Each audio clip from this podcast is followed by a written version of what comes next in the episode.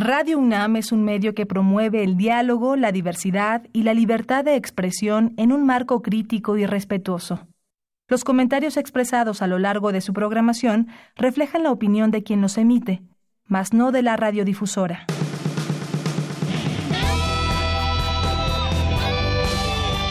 Prisma RU. Relatamos al mundo.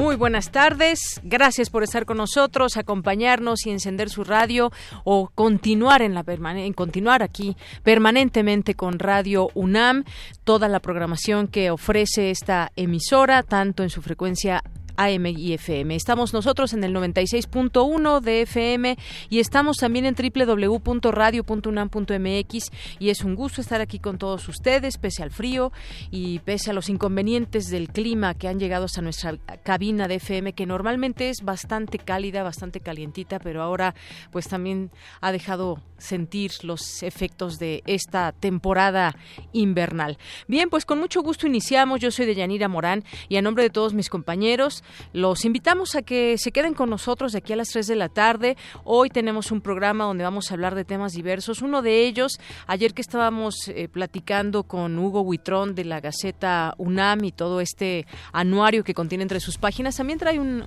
artículo esta semana, es de este lunes, sobre la salud bucal y queremos ampliar ese tema para todos ustedes. ¿Qué enfermedades nos puede acarrear desde, desde la boca? Pueden comenzar y llegar hasta tener eh, situaciones graves donde se involucra el corazón, por ejemplo. Vamos a ampliar ese tema con la doctora Patricia Pérez Ríos, que es coordinadora del área de medicina bucal del Servicio de Dermatología del Hospital General de México. Y ya saben, es bueno también conocer sus preguntas, sus inquietudes. Pueden hacerlo en nuestro número 5536-4339 o pueden también enviarnos un tweet en arroba prisma.ru eh, y también en Prisma RU en Facebook también nos pueden encontrar. Ahí estamos atentos para lo que se les ofrezca, sobre todo pues preguntas que tengan que ver con los temas que hoy platicaremos con ustedes. Uno de ellos es ese, otro tema más pues es lo que eh, sucedió en España. Finalmente, Pedro Sánchez es investido como presidente de España. Tendrá el primer gobierno de coalición desde la transición con Pablo Iglesias de otro partido. Hubo mucha polémica por todo esto, todo un proceso, un largo proceso que se tuvo que vivir, otras eh, elecciones que se tuvieron que llevar a cabo y finalmente también esto qué implicación tiene para la región. Vamos a hablar del tema con Luis Guacuja Acevedo, que es doctor en Derecho e Integración Europea por la Universidad Autónoma de Barcelona.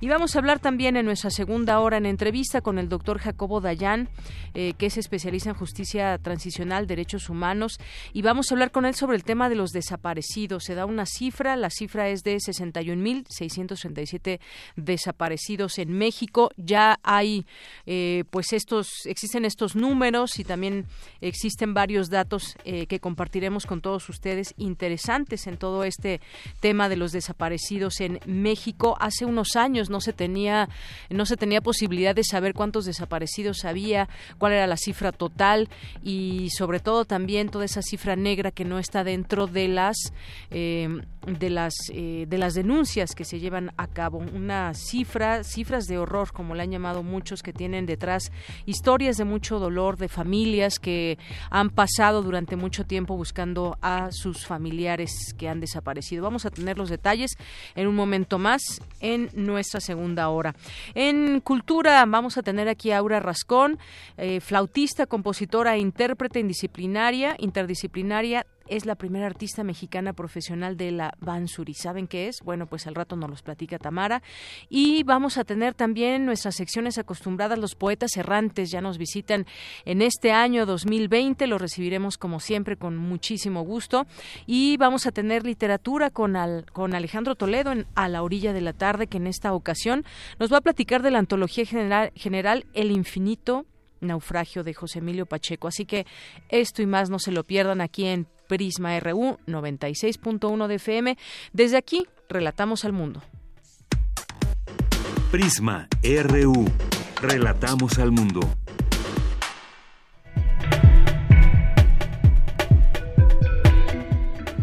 En los temas universitarios, en resumen, en este martes 7 de enero del año 2020, mediante técnicas computacionales analizan en la UNAM potencial de nuevos fármacos. Mi compañera Virginia Sánchez nos tendrá los detalles. México, primer consumidor de videojuegos en América Latina. En unos minutos más le tendremos toda la información. Y en los temas nacionales, esta mañana el titular de la policía, Omar García Harfuch informó que la Secretaría de Seguridad Ciudadana reforzará su equipo y la vigilancia en ocho cuadrantes de la Ciudad de México. Más adelante le tendremos todo el detalle. Se reúnen la familia, integrantes de la familia Levarón con el fiscal general de la República, Alejandro Hertz Manero. Le tendremos aquí los detalles. Ante el cuerpo diplomático mexicano, el secretario de Seguridad, Alfonso Durazo, aseguró que para lograr la seguridad hay que erradicar la corrupción. Y dijo que pues para los siguientes eh, conteos en torno y las, los siguientes diagnósticos que se hagan sobre los países que tienen más corrupción, seguramente México ocupará un mejor lugar del que venía ocupando desde hace años lo cual pues estaremos también por ver, por supuesto. La Secretaría del Trabajo, la secretaria Luisa María Alcalde, señaló que el sindicato de Pemex deberá elegir a su nuevo dirigente este año todo un tema también ahí de qué manera se elegirá y bueno, pues ahí todo todo lo que sucede en este enorme enorme sindicato de Pemex. Durante diciembre pasado, las ventas al público de vehículos ligeros en el mercado interno se redujeron 8.3% respecto al mismo mes de 2018, informó el INEGI. Santiago Nieto, titular de la Unidad de Inteligencia Financiera, informó que existe una indagatoria sobre las finanzas de la organización religiosa Legionarios de Cristo. Y bueno, investigación que incluso está pesando sobre eh, quien fuera, quien es esposa aún de Vicente Fox, Marta Sagún, en su momento, pues así se denominaba la primera dama del país. En materia internacional, el Congreso de los Diputados de España aprobó por mayoría simple la investidura de Pedro Sánchez como presidente del gobierno, lo que pone fin a casi un año de bloqueo político en el país. El Comité de Finanzas del Senado de Estados Unidos votó a favor del TEMEC con 25 sufragios a favor y 3 en contra. El acuerdo pasará al Pleno donde aún no hay fecha para su votación. Hoy en la UNAM, ¿qué hacer y a dónde ir? La Facultad de Ingeniería de la UNAM te invita a visitar la exposición Argento, Estática del Movimiento, del artista Pablo Castillo, egresado de la Academia de San Carlos, quien ha recibido reconocimientos y premios en las numerosas exposiciones colectivas e individuales en el ámbito nacional e internacional. Esta muestra está integrada por piezas a partir de materiales reciclados, reuniendo lo orgánico e inorgánico en un solo sitio. Disfruta de esta exposición que se presenta en el Palacio de Minería hasta el próximo 29 de enero de 2020.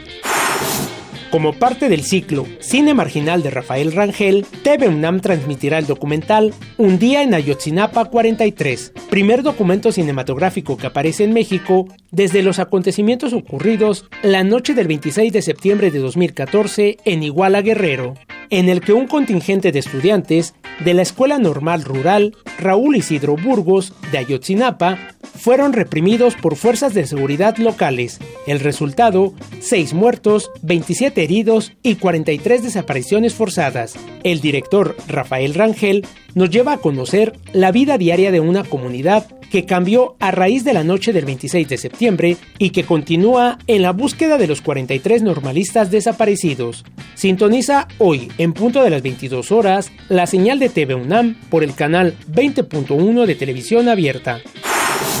Recuerda que aún puedes inscribirte en el programa de becarios que participarán en la organización de la edición número 41 de la Feria Internacional del Libro del Palacio de Minería. Si eres alumno de los últimos semestres de las licenciaturas de Antropología, Diseño Gráfico, Ciencias de la Comunicación, Trabajo Social, periodismo o psicología, entre otras, puedes formar parte de la organización de esta importante fiesta literaria. Consulta la programación completa en www.filminería.unam.mx. La fecha límite de inscripción es el próximo 25 de enero.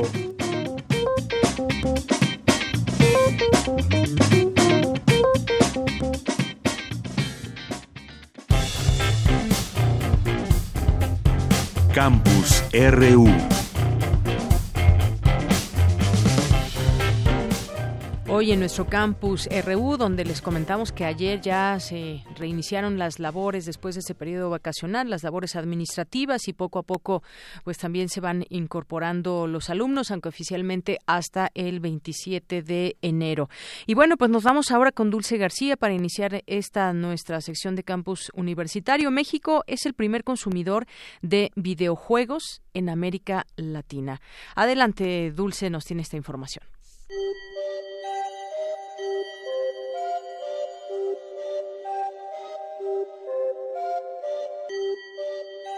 Aunque parece difícil de creer, los juegos han acompañado el desarrollo mismo de la humanidad, para la transmisión de ideas dentro del arte, la ciencia y la cultura. En las tres últimas décadas, los videojuegos han continuado desempeñando el mismo rol de los juegos, pero ahora expandiendo el potencial que tienen a través de los avances tecnológicos. Por ejemplo, hace 20 años pensar en jugar con alguien online era algo completamente descabellado, pues se vivía en la quinta generación de consolas, en donde el salto al 3D reformuló muchos de los conceptos de cómo se experimentaban los videojuegos, de tal manera que los desarrolladores decidieron arriesgarse por gestar títulos en donde los usuarios asumieran papeles más profundos, cargados de cinemáticas, de la construcción de personajes y de mecánicas de juego a las que debían adaptarse constantemente. No te confíes de ningún skin, lleva contigo ese botiquín, viene el oso de San Valentín. México es el primer consumidor de videojuegos en América Latina y a nivel mundial ocupa el lugar número 12.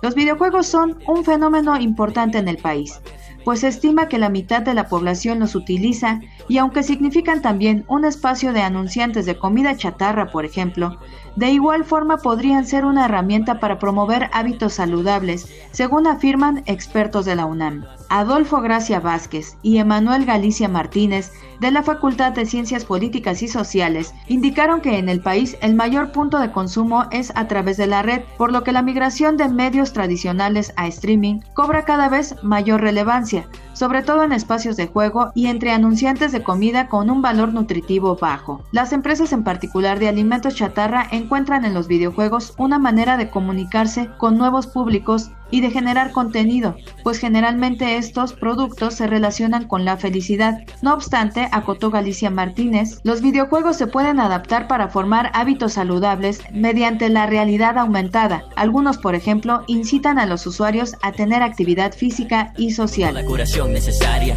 Si me tienes en la mira, más te vale dar el headshot, porque si tú fallas vas a arrepentirte de no haberlo hecho. Voy a ir a por Los expertos afirman que no todos los videojuegos son malos, y muestra de ellos son los de deportes electrónicos. Científicos estadounidenses hicieron un estudio con 46 niños de entre 10 y 12 años. Un grupo accedió a videojuegos que implican movimiento y otro se quedó sentado frente a la pantalla. El primer equipo redujo su masa corporal en 3% y su colesterol en 7%, mientras que el segundo los incrementó. Partiendo de estos resultados, en México podríamos usar los videojuegos para controlar y manejar la obesidad de niños según propusieron los expertos. Así que no le hagas el feo a los videojuegos y busca la manera de poner la partida a tu favor. Para Radio UNAM, Dulce García. Muchas gracias, Dulce García, por esta información y estos datos que hacen de México el primer consumidor de videojuegos en este continente, bueno, en América Latina. Y el gobierno, vámonos ahora con Cristina Godínez, el gobierno de la Ciudad de México presentó este martes su estrategia de seguridad para 2020. Cuéntanos, Cristina, adelante. ¿Qué tal, Deyanira? Un saludo para ti y para el auditorio de Prisma RU. En conferencia de prensa, Claudia Sheinbaum, jefa de gobierno, afirmó que se está reforzando la estrategia de seguridad para la Ciudad de México. El secretario de Seguridad Ciudadana, como lo presentó, son cuatro ejes fundamentales. Uno es el de más policías, que este año serán 5.000 y se busca que los primeros 800 puedan estar en el primer mes y por otro lado la incorporación de la Policía de Tránsito a todas sus labores, pero también la Policía de Tránsito nos va a ayudar a disminuir el delito que tiene que ver con robo a conductor en ciertos cruceros. Y eh, el trabajo de inteligencia, que es muy importante, se va a instalar un centro especial en el piso 1, ¿es así? De la Secretaría de Seguridad Ciudadana en donde va a haber una coordinación muy importante con la Policía de Investigación, gracias a los cambios que se hicieron en la Ley de Seguridad Ciudadana. En tanto, Omar García Harfush, secretario de Seguridad Ciudadana, habló de las acciones para el primer trimestre del año, entre las que está la construcción de la carrera policial. Se profesionalizarán los mandos medios y altos para que obtengan los conocimientos necesarios y el perfil de la responsabilidad que desempeñarán. Para ello, se creará la Escuela de Mandos dentro de la Universidad de la Policía. Para la Subsecretaría de Inteligencia, en diciembre del 2019 se publicó la Ley Orgánica de la Secretaría de Seguridad Ciudadana. Esta ley adiciona la facultad de participar en auxilio del Ministerio Público en la investigación y persecución de delitos y detención de personas. Con ello, el Centro de Análisis, el cual se encuentra en proceso de creación en la Secretaría, tendrá como premisa el fortalecimiento de las relaciones interinstitucionales y crear un clima de colaboración e intercambio de información. Por último, Juan Manuel García Ortegón, titular del C5, se refirió al proceso de transformación tecnológica. Hubo que hacer un trabajo muy importante en términos de alinear el modelo de mantenimiento para maximizar los recursos con los que contamos este año y ha funcionado bastante bien. Estamos comprometiendo otras 20.000 cámaras,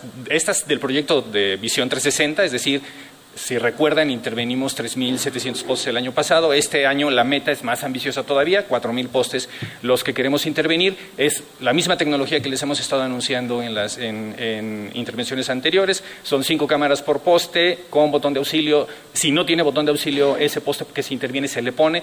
Si no tiene altavoz, ese, botón, ese poste que se interviene se le pone. Y todas las cámaras de modelo eh, Visión 360 pasan de 7 días de grabación a 30 días de grabación. Deyanira, este es mi reporte. Muy buenas tardes.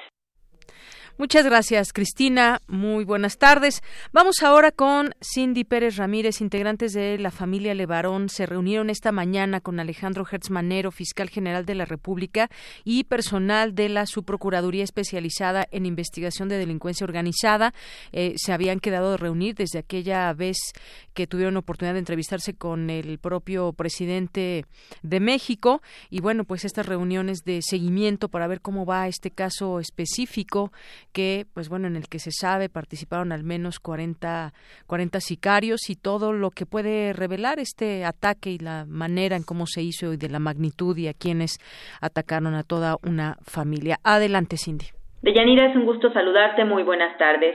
Cerca de las 11:15 de la mañana, Adrián y Julián Levarón ingresaron a las instalaciones de la Fiscalía General de la República para reunirse con el titular de la dependencia y obtener información de los avances de las investigaciones de la masacre ocurrida el 4 de noviembre de 2019 en La Mora, municipio de Bapispe, Sonora así como para solicitar una copia del expediente y conocer quién es el agente del Ministerio Público que lleva su caso. Escuchemos a Julián Levarón. A, a, unos abogados que nos han garantizado, ellos van a colaborar y participar en cada, cada paso de la investigación. Han, tenido avances muy importantes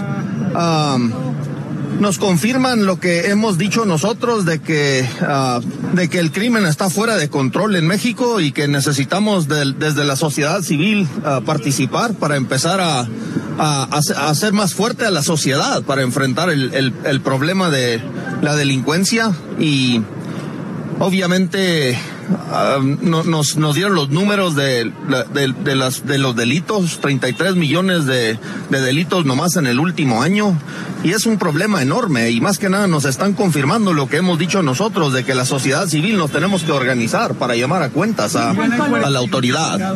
Son, hasta ahorita son siete... Uh, siete que están uh, presos y al parecer hay alrededor de 40 que participaron.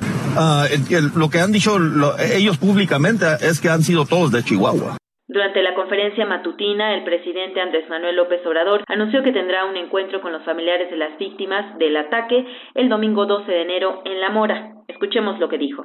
Yo voy pues a informarles de que no hay eh, impunidad, de que nosotros en todos los casos buscamos que haya justicia y también voy eh, a ofrecer una vez más mi solidaridad eh, a los familiares. Eh, es una visita humanitaria, mm, una visita este, de fraternidad con ellos. Previo a su llegada a la Fiscalía General de la República, los Levarón sostuvieron una reunión con el encargado del despacho del aceido, Alfredo Higuera, quien les informó que por estos hechos ya hay cuatro personas arraigadas, tres vinculadas a proceso y cuarenta más identificados por su relación con el crimen. Ante esto, Adrián Levarón expresó su conformidad porque dijo les da un poco de esperanza, sin embargo también habló de la visita de Andrés Manuel López Obrador. Va a ir el día, el señor presidente el día 12 a Sonora Bavispe y en ocasión yo quiero que él mencione que el caso es de Bavispe, de La Mora, el caso es de las familias Langford, Langford les dicen, y los familias Miller. Están, y, es un, una situación regional, Johnson. Entonces, casi no hay levarones ahí. Nosotros vamos a llegar los levarones casi como se dice, a ver si somos invitados. Porque nosotros como si, si mataron a mi hija y yo le entro con toda la situación, pero a la misma y a mis nietos. Pero es un caso que nosotros hemos sido proactivos en llevarlo adelante. Pero yo sí le pido al presidente que no vaya a llegar con que es el caso Levarón. A la, a la Sonora o a la Mora, porque lo, lo sacan a tomatazos tal vez, yo no sé. Eso es una situación. Sí vamos a hablar, con, a tratarlo con mucho respeto, pero sí que se le reconozca a, la, a Sonora su, su responsabilidad y su, y su dolor. De Yanira, los Levarón anunciaron que este 9 de enero estarán en la explanada de Tlatelolco para convocar a quienes han sufrido la violencia y quieran ir a manifestarse este 23 de enero de la Paloma de la Paz en Cuernavaca, Morelos, a la Ciudad de México. Hasta aquí mi reporte. Muy buenas tardes. Gracias, Cindy. Muy buenas tardes. Prisma RU. Relatamos al mundo.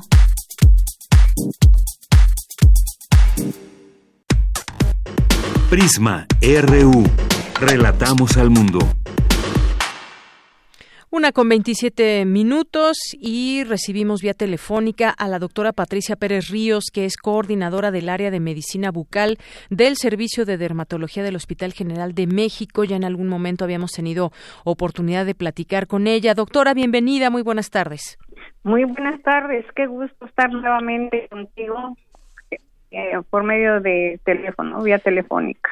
Así es, doctora. Pues ayer leíamos una, un artículo interesante a través de nuestra Gaceta UNAM y hablaba de que la mala salud bucal estaba asociada a problemas del corazón y no solamente a este órgano, sino también puede provocar distintas enfermedades, un mal cuidado de la boca y sobre todo estamos hablando de higiene. Y comencemos por decir que esta mala salud bucal pues se relaciona con estos distintos padecimientos que pueden llegar hasta el corazón. Me gustaría que nos platicara un poco sobre la importancia justamente de pues tener una buena salud bucal y que a qué nos puede llegar si no llevamos una, una buena salud bucal.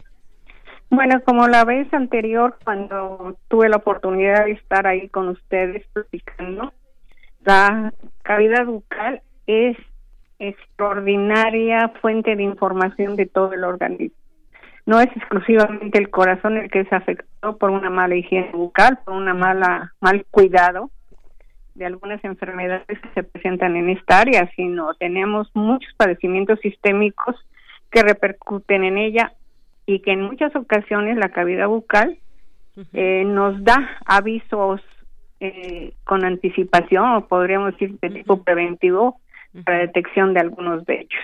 ¿A qué debemos de poner atención, doctora, en este sentido? ¿Qué, síntomas podemos empezar a tener? se dedicar hoy a de cardiopatías va a ser las bacterias. Si no tiene una buena higiene bucal, si tienen una alteración en, en lo que es la encía o la, la gingiva, lo que está alrededor del diente, eh, que se conoce como periodontitis, una enfermedad son esas bocas que sangran espontáneamente cuando se cepillan, cuando usan hilos dentales.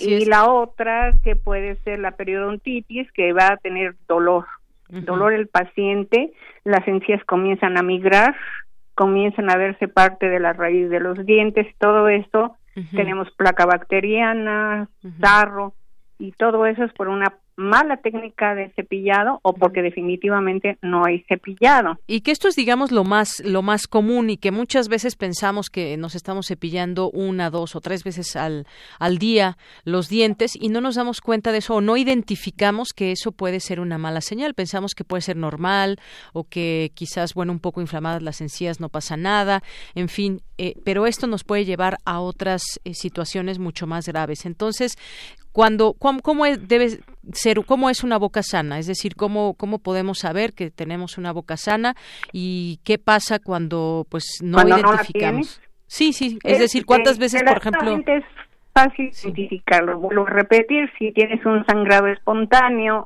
o sangra fácilmente con un cepillo aunque sea de, de cerdas suaves eso ya te está hablando de una alteración. Sobre todo lo que se presenta la falta de una buena higiene bucal son bacterias ¿sí? Esas bacterias van a irse por el torrente sanguíneo y se van a adherir a la mm, parte interna del torrente de las venas, ¿sí? Y llegan también al corazón, a la parte interna de ese donde se adhieren. Y ahí van a provocar una inflamación que después degenera en una infección y vamos a tener lo que se conoce como una endocarditis bacteriana. Y esto se conoce de la mala higiene bucal. ¿Sí? Sí, doctora. En este sentido también eh, no tenemos mucho el hábito, quizás lo hablo en general, los mexicanos, de acudir al dentista. ¿Cuándo, qué periodo, eh, cuántos debemos ir al año, por ejemplo? ¿Cuántas veces al dentista? ¿A partir de qué dos veces. Mínimo dos veces al año. Sí, cada seis meses sería lo ideal, ¿no? También hacerse profilaxis, una buena limpieza, ¿Cada seis meses se debe hacer la limpieza? Mm, mínimo una vez al año. Pero lo ideal sería cada seis meses que lo revise, que no haya inflamación de sus encías, que no haya migración, que no haya infecciones, que no haya secreciones purulentas, porque muchos pacientes tienen secreciones purulentas. Hay pacientes que traen estos radiculares de, años y esos son bacterias y a veces tienen hasta secreción purulenta. Y así, todo eso va al torrente sanguíneo.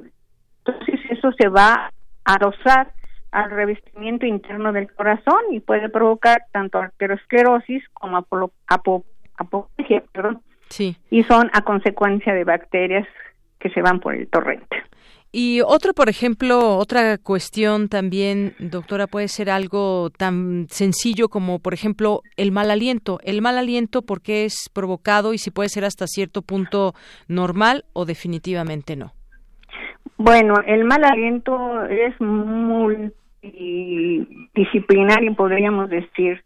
Un mal aliento puede ser a consecuencia de alteraciones en los senos paranasales, o sea, una infección, puede ser por mala higiene bucal, porque las personas no se laven la boca y van a tener mal aliento, los fumadores, los fumadores tienen un mal aliento espantoso y eso también inflama las encías, también provoca alteraciones al periodonto, entonces pues todo eso nos va a ocasionar, pero también hay problemas gástricos que nos van a ocasionar mal aliento.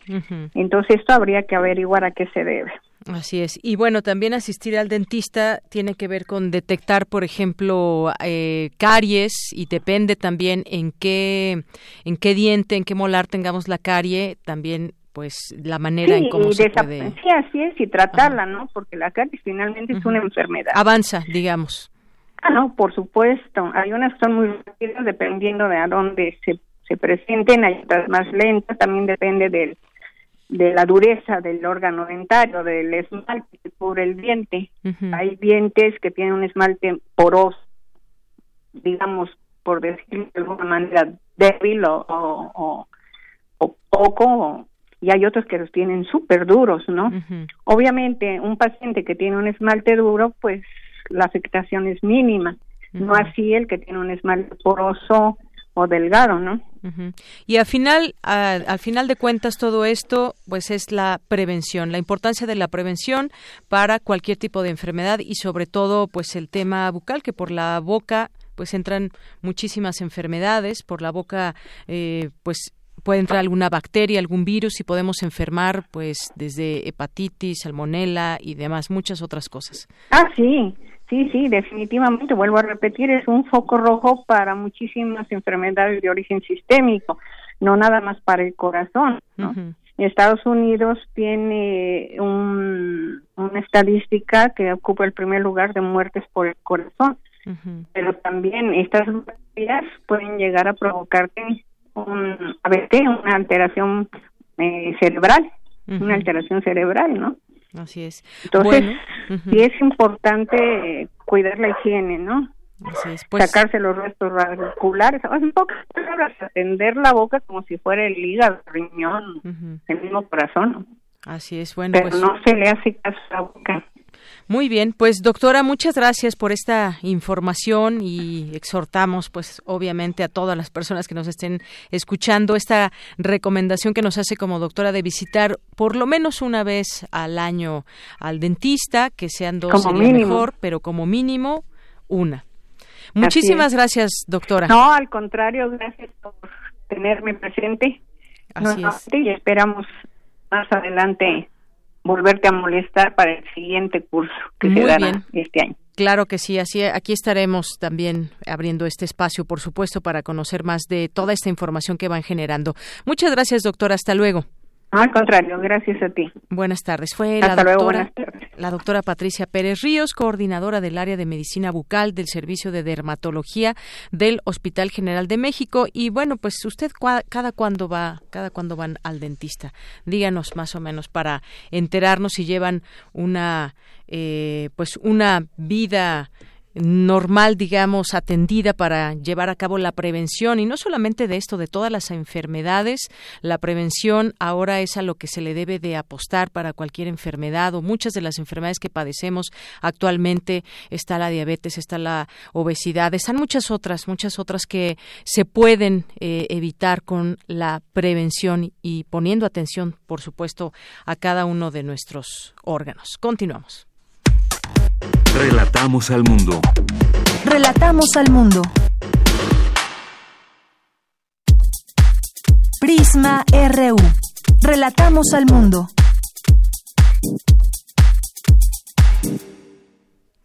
Una de la tarde con 37 minutos. Damos la bienvenida a Luis Guacuja Acevedo. Él es doctor en Derecho e Integración Europea por la Universidad Autónoma de Barcelona. ¿Qué tal, doctor? Bienvenido. Muy buenas tardes.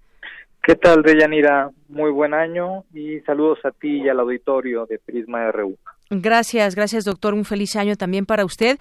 Y pues hoy vamos a, a, platicar sobre este gobierno de coalición entre el PSOE y Unidos Podemos que presidirá Pedro Sánchez, que en segundas elecciones hubo todo un periodo, digamos, intenso ahí en España y que, bueno, finalmente acaba de ser investido por el Parlamento. Era algo inédito hasta ahora en la democracia española moderna. ¿Esto qué, digamos, qué implicaciones tiene para el propio país, para la, para la zona, doctor?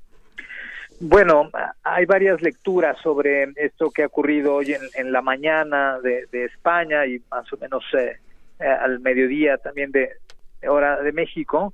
Y, bueno, una de las principales eh, lecciones quizá es que, bueno, tuvieron que pasar ocho largos meses después de que hubo elecciones en abril, de que hubo que esperar al mes de noviembre para repetir las, las elecciones ante la complicación o el bloqueo para formar gobierno.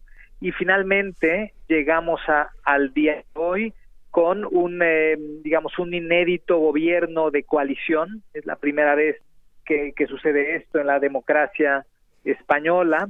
Eh, normalmente estábamos acostumbrados a gobiernos o del Partido Popular o del Partido Socialista Obrero Español pero bueno ya vemos que en los últimos años el mapa político en todo el mundo se ha modificado, eh, el desencanto de los ciudadanos frente a los partidos políticos han hecho que surjan nuevas fuerzas, nuevas opciones eh, para los electores y esto es un poco el resultado.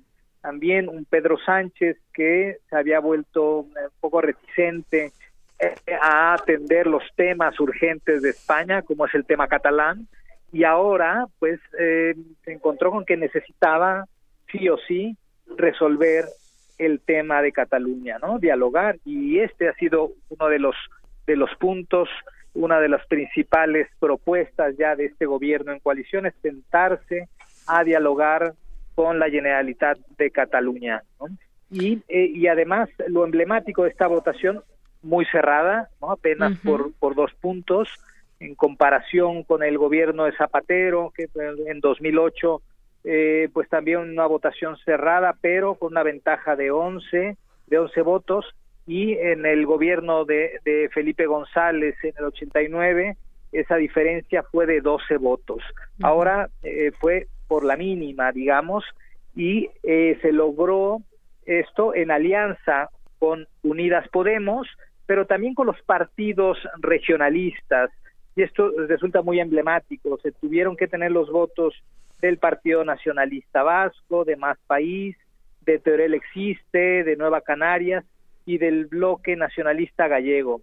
Y con el ingrediente muy importante de la abstención de Bildu del País Vasco y de Esquerra Republicana de Cataluña.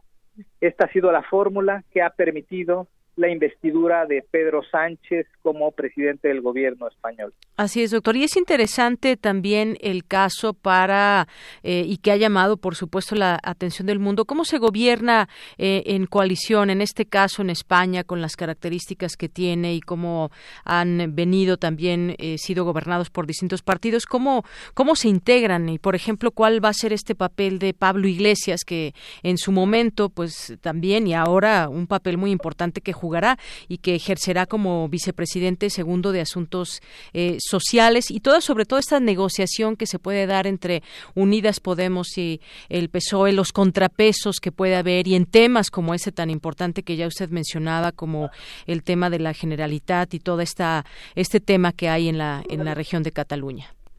Sí, eh, digamos muy pertinente la pregunta porque eh, digamos, de este lado del Atlántico, lo que estamos acostumbrados es a alianzas electorales. Así es. Pero finalmente eh, es solo un partido el que gobierna. En el caso de, España, y como sucede en muchas partes, principalmente de Europa, eh, los gobiernos de coalición implican no solo una alianza para llegar al poder, sino que una vez en el poder se reparten incluso las carteras los ministerios o lo que diríamos las secretarías de Estado.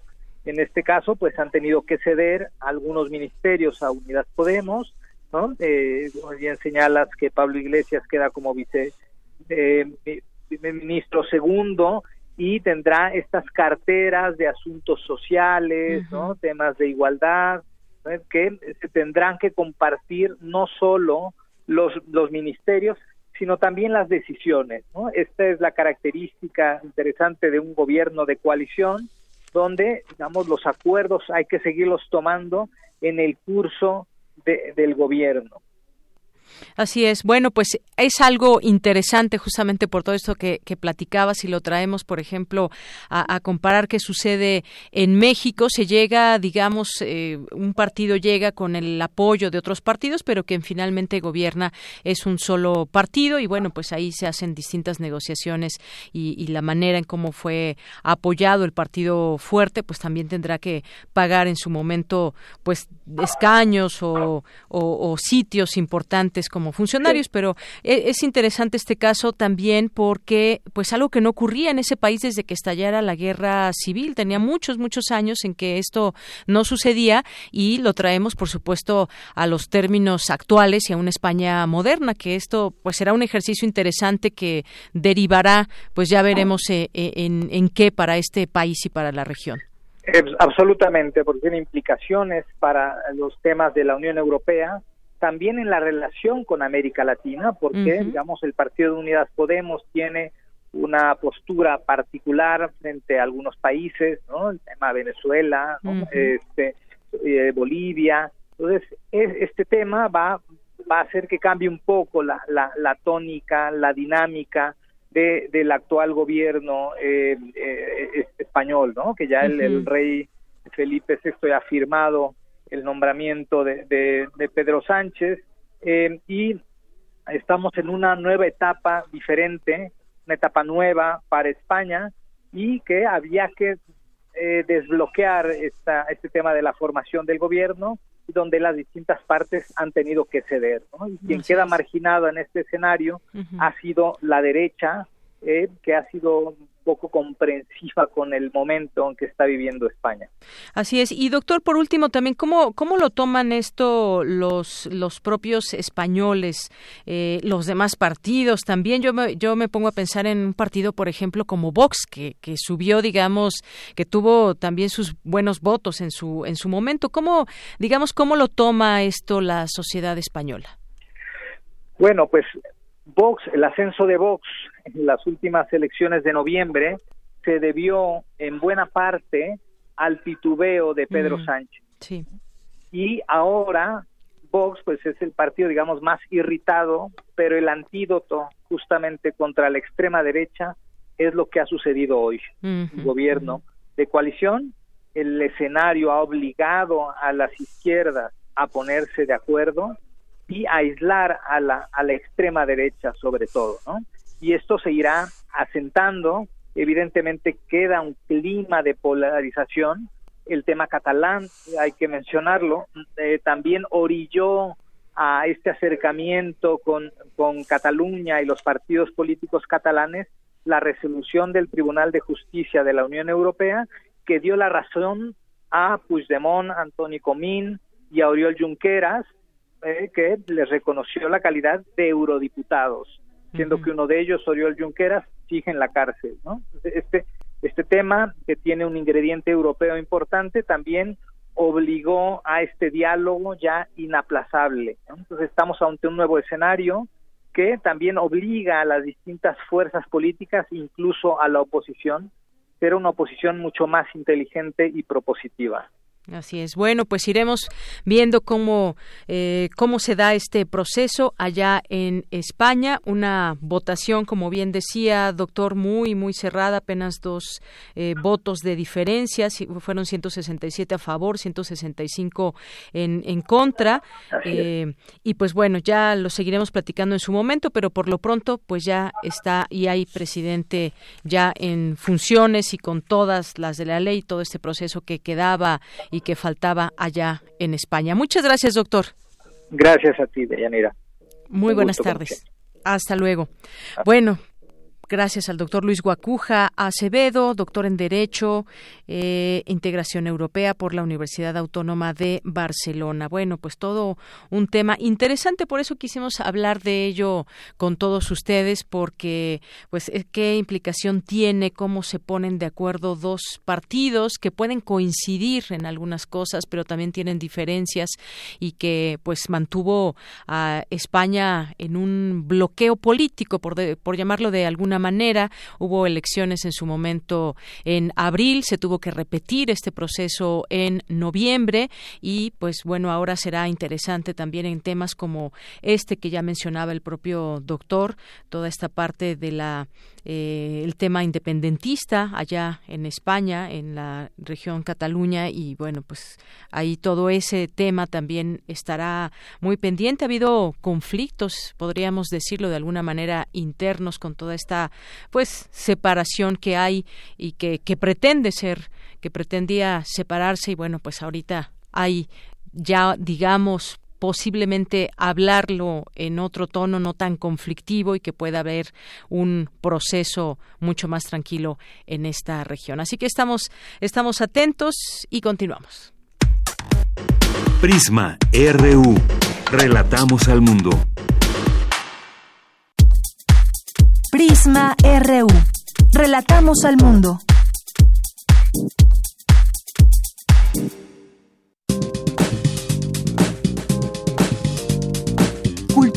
RU.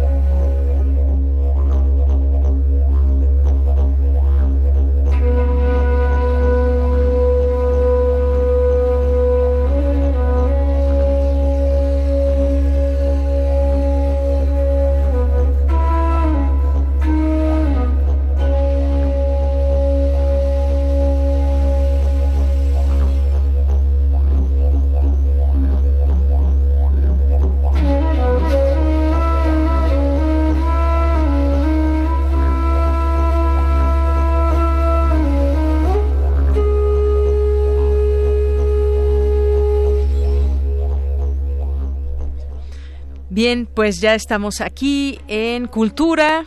¿Qué tal, Tamara? Muy buenas tardes. Deyanira, muy buenas tardes a ti y a todos aquellos que nos acompañan. Seguimos transmitiendo totalmente en vivo a través de esta frecuencia universitaria. Muchos saludos, mandamos muchos saludos a todos los que nos escuchan a través del 96.1 de FM y también a quienes nos escuchan a través de Internet.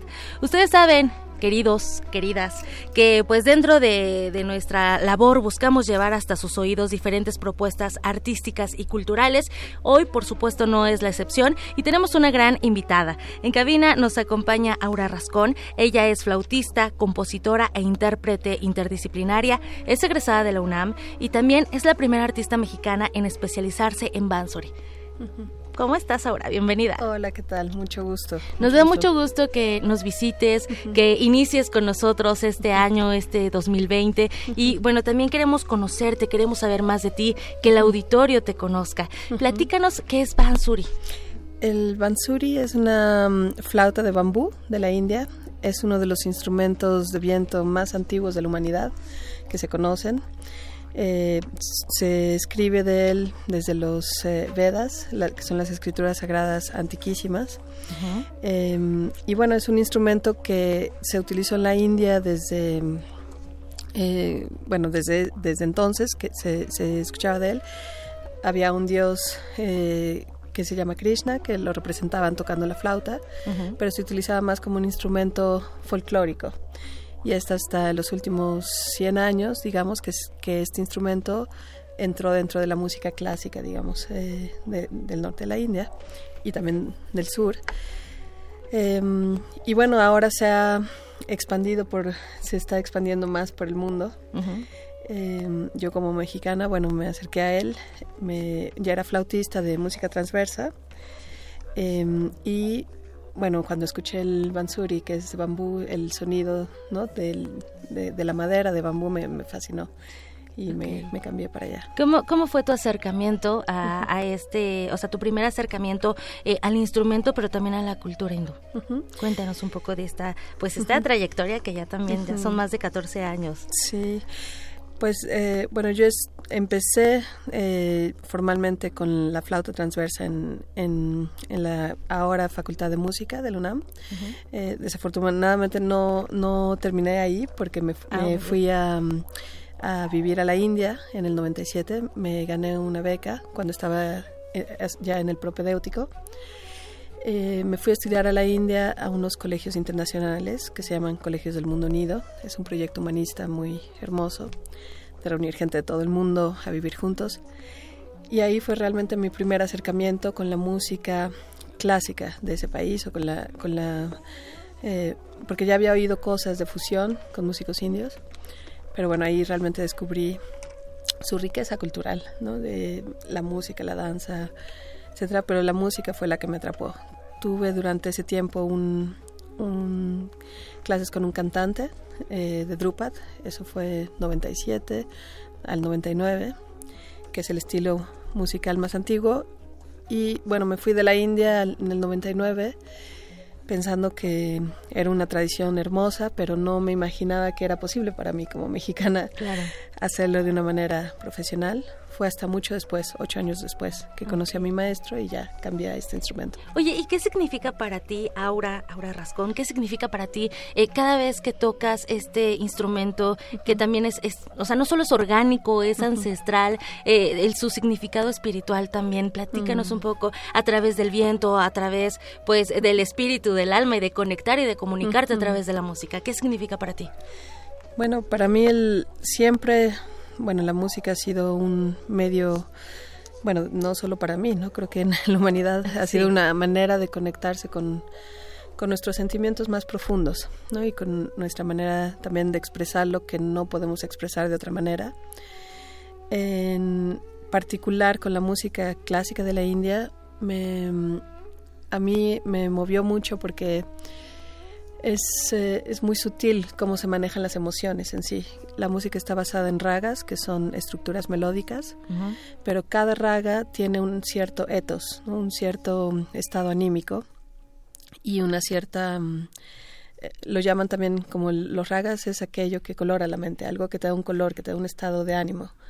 Entonces, eh, tocan fibras emocionales muy profundas, siento yo también, como se han desarrollado durante tantos años, de maestros a maestros a maestros, se han ido refinando.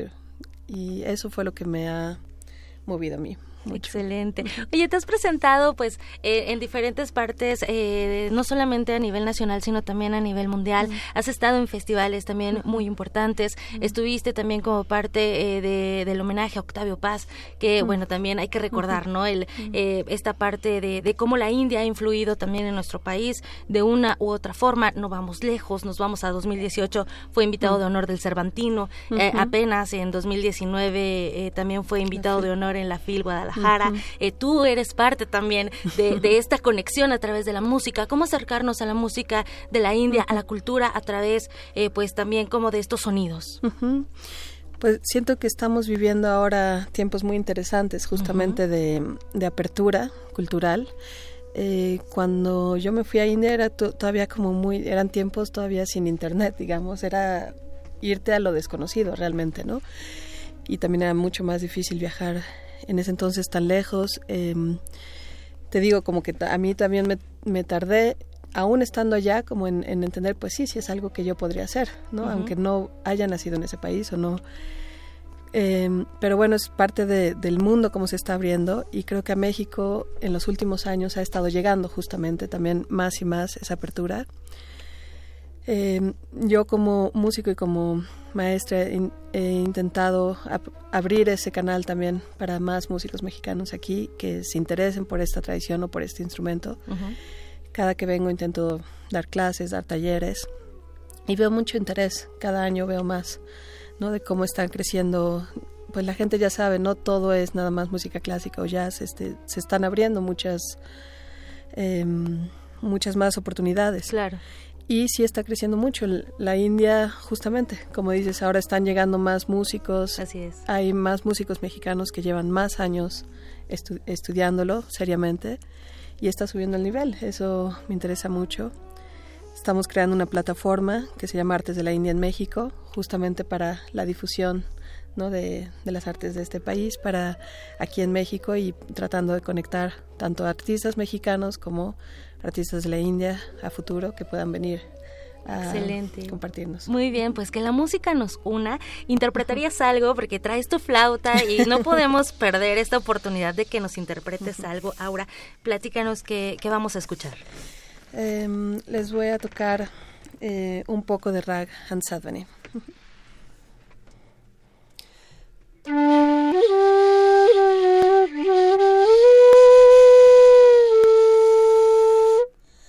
嗯。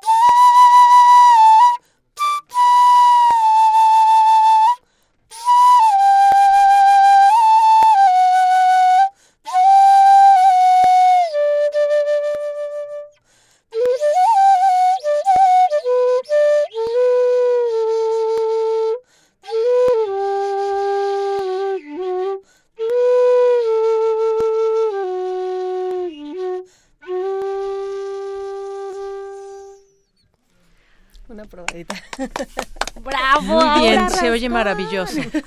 Oye, el sentimiento a flor de piel, qué cosa tan más bonita, qué gran experiencia nos acabas de regalar, no solamente a la cabina, sino también a todos aquellos que nos acompañan a través de eh, Radio UNAM. Aura, eh, para finalizar, eh, presentaciones, donde podemos conocer más de ti, redes sociales, para la gente que se interese en conocer también tu música. Al iniciar escuchamos Mujer de Arena del álbum Aera, entonces también para que conozcan tu música. Sí, claro que sí, muchas gracias. Ah, bueno, en redes sociales me pueden encontrar por, creo que, bueno, Facebook, Instagram, Twitter, la verdad no lo uso mucho, pero por ahí está Aura Rascón. Eh, el disco que salió es de un proyecto que se llama Sansus. Em, también tiene su propia página de internet y página en Facebook. y quizá lo que sea interesante para quien se quiera acercar a las no a los talleres, a las clases que estamos dando en México, que voy a dar en esta temporada, voy a dar dos talleres, uno en Jalapa de tres días y otro en Coetzalan, que va a ser uno un intensivo de cinco días, donde vamos a estar desde muy tempranito en la mañana hasta la noche. Eh, Todas esas actividades se van a pasar en Artes de la India en México, en una página en Facebook, entonces métanse y conéctense con nosotros por ahí. Excelente, pues no nos resta más que agradecer tu visita y también que nos hayas regalado magia a través de tu música. Muchísimas gracias por la visita, Aura Rascón. Gracias, Tamara, gracias. Deyanira, nos despedimos, que tengan muy buena tarde. Gracias, gracias Tamara, gracias Aura por venir aquí a Prisma RU. Vamos a hacer un corte y regresamos a nuestra segunda hora del programa.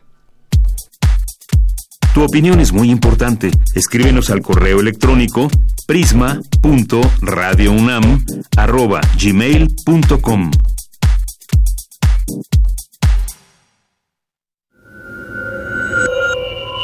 Escuchas 96.1 de FM. XEUN. Radio UNAM. Comenta en vivo nuestra programación.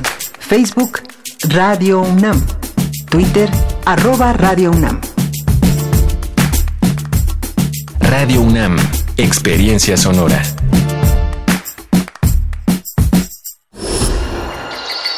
Creemos en un mundo donde se escucha toda la música, toda la música, donde el conocimiento esté abierto al mundo, donde se ame de todas las formas. Ese mundo es posible y vamos a pelear por él. Resistencia modulada.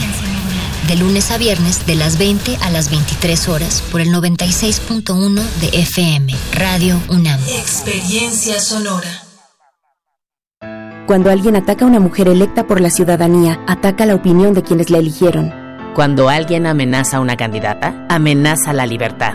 Cuando alguien impide que una mujer participe en las decisiones importantes, discrimina a todas las voces que representa. La democracia se ve afectada por la violencia política contra las mujeres en razón de género. Conoce el protocolo para prevenirla y sancionarla en INE.mx. Porque en nuestra democracia contamos todas, contamos todos. INE. Contra la influenza, durante la temporada invernal, abrígate. Lleva a vacunar a niñas y niños de 6 meses a 5 años, personas mayores de 60 y mujeres embarazadas. Recuerda, la vacuna es gratuita y se aplica en cualquier unidad de salud. Por tu bienestar y el de tu familia, vacúnate. Secretaría de Salud. Gobierno de México. Este programa es público, ajeno a cualquier partido político. Queda prohibido su uso para fines distintos a los establecidos en el programa. El primer instrumento de la historia es una herramienta de presentación y hay que saber usarlo para transmitir el mensaje adecuado. Radio UNAM te invita a conocer los matices de tu voz y aplicarlos al discurso de tu preferencia en el taller Voz, tu voz. Taller práctico para locución, lectura e interpretación de textos literarios, impartido por Elena de Aro. Martes y jueves del 4 al 28 de febrero del 2020.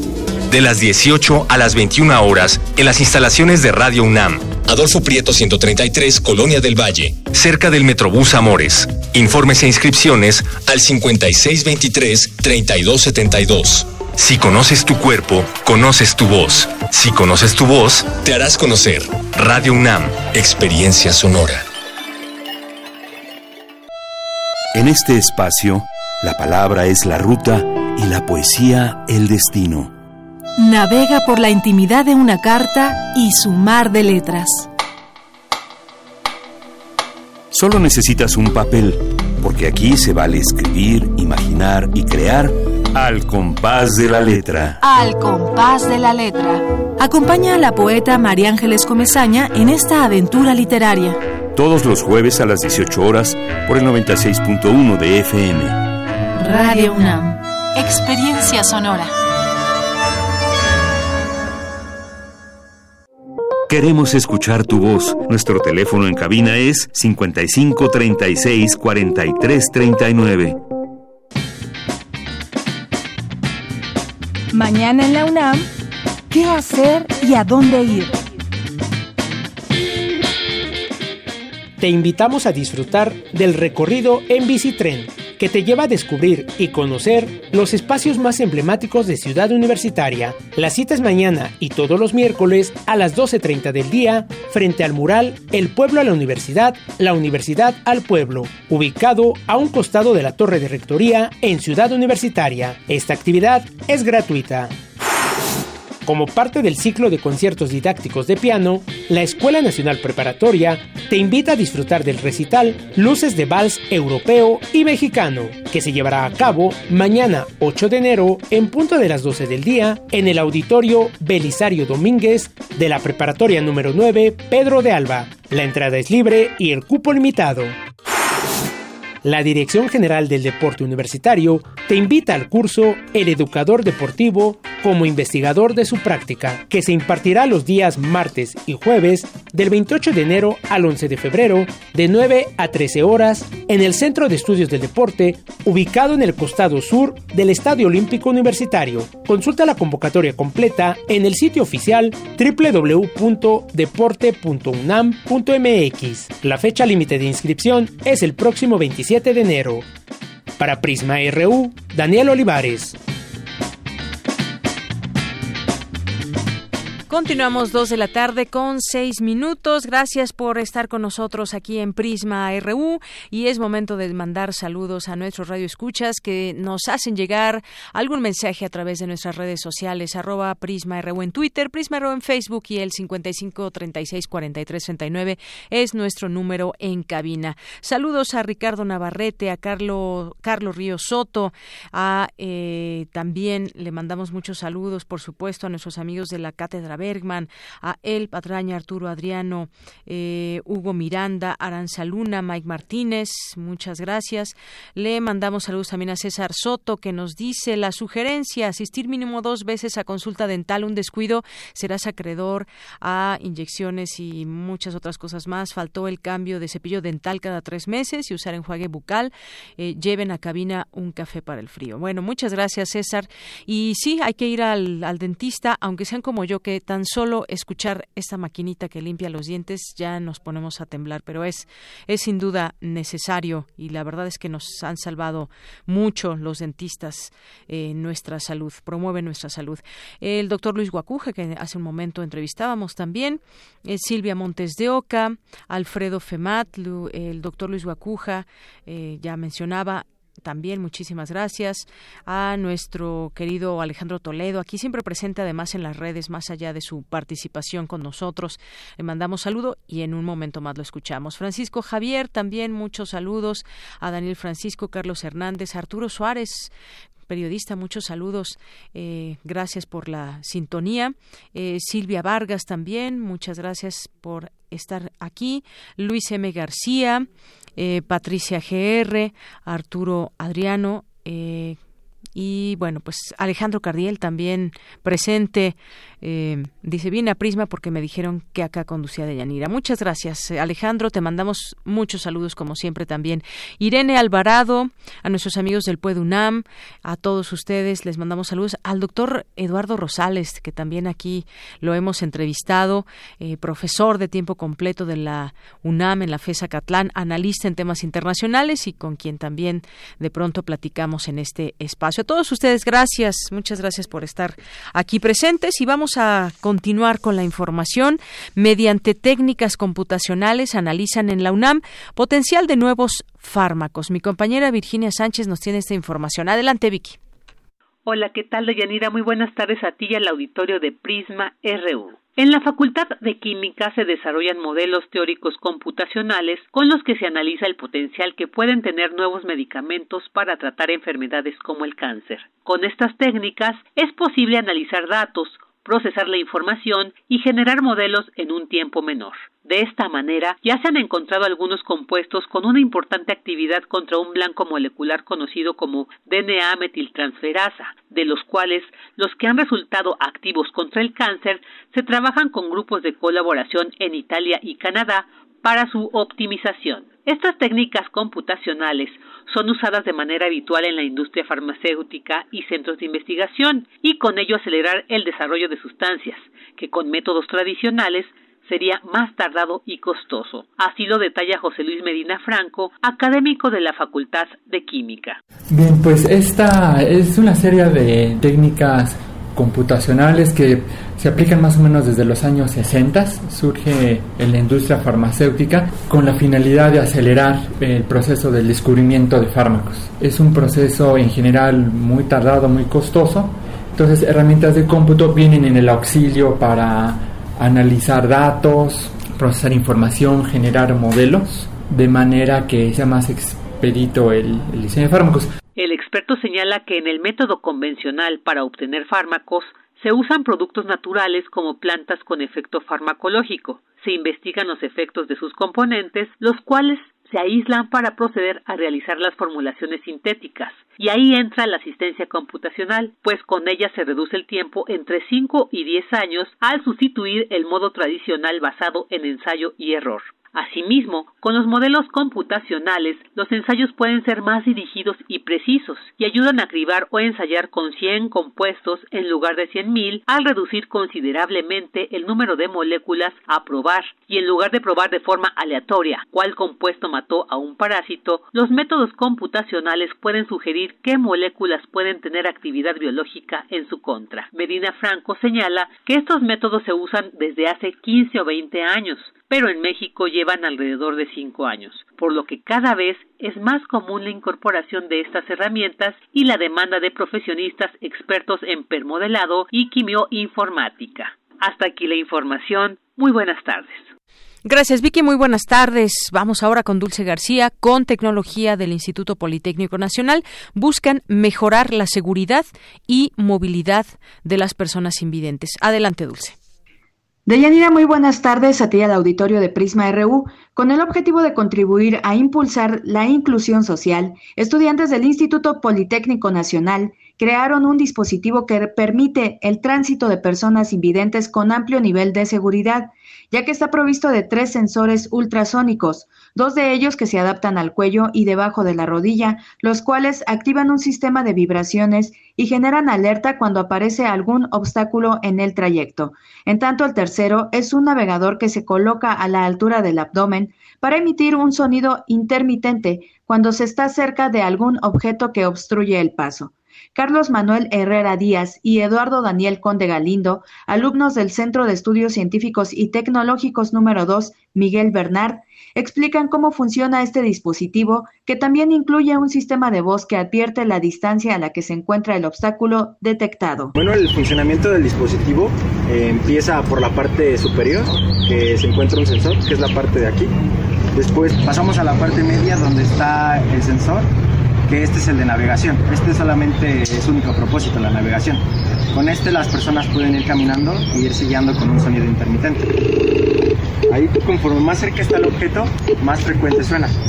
Y conforme te vas alejando, va sonando más intermitentemente, o sea, con un espacio más largo. Y el último sensor es el de la parte baja del pie, que es en la espinilla, puede ser la izquierda o la derecha. Y este también tiene un sistema de vibración que al detectar una distancia de un objeto menor a 45 centímetros, vibra, alertando de que se encuentra un obstáculo. Los alumnos politécnicos destacaron que actualmente existen algunos dispositivos que apoyan a las personas con discapacidad visual, pero que estos únicamente alertan a las personas sobre los obstáculos que se encuentran en la parte baja, mientras que la tecnología generada en el Politécnico reconoce todo aquello que dificulta el libre paso en la parte superior e inferior y con ello mejora la prevención de accidentes. Detallaron que gracias a los sensores ultrasónicos, el dispositivo capta sonidos imperceptibles para el oído humano, los cuales chocan con el obstáculo y regresan. Esto permite calcular la distancia por medio de un microcontrolador. Los jóvenes indicaron que el proyecto fue desarrollado a lo largo de su carrera de técnico en máquinas con sistemas automatizados, en la que adquirieron algunos conocimientos para desarrollar el sistema, mientras que otros los obtuvieron mediante la investigación. Recalcaron además que el dispositivo también lleva implícita la responsabilidad social con las personas vulnerables. Hasta aquí el reporte. Muy buenas tardes.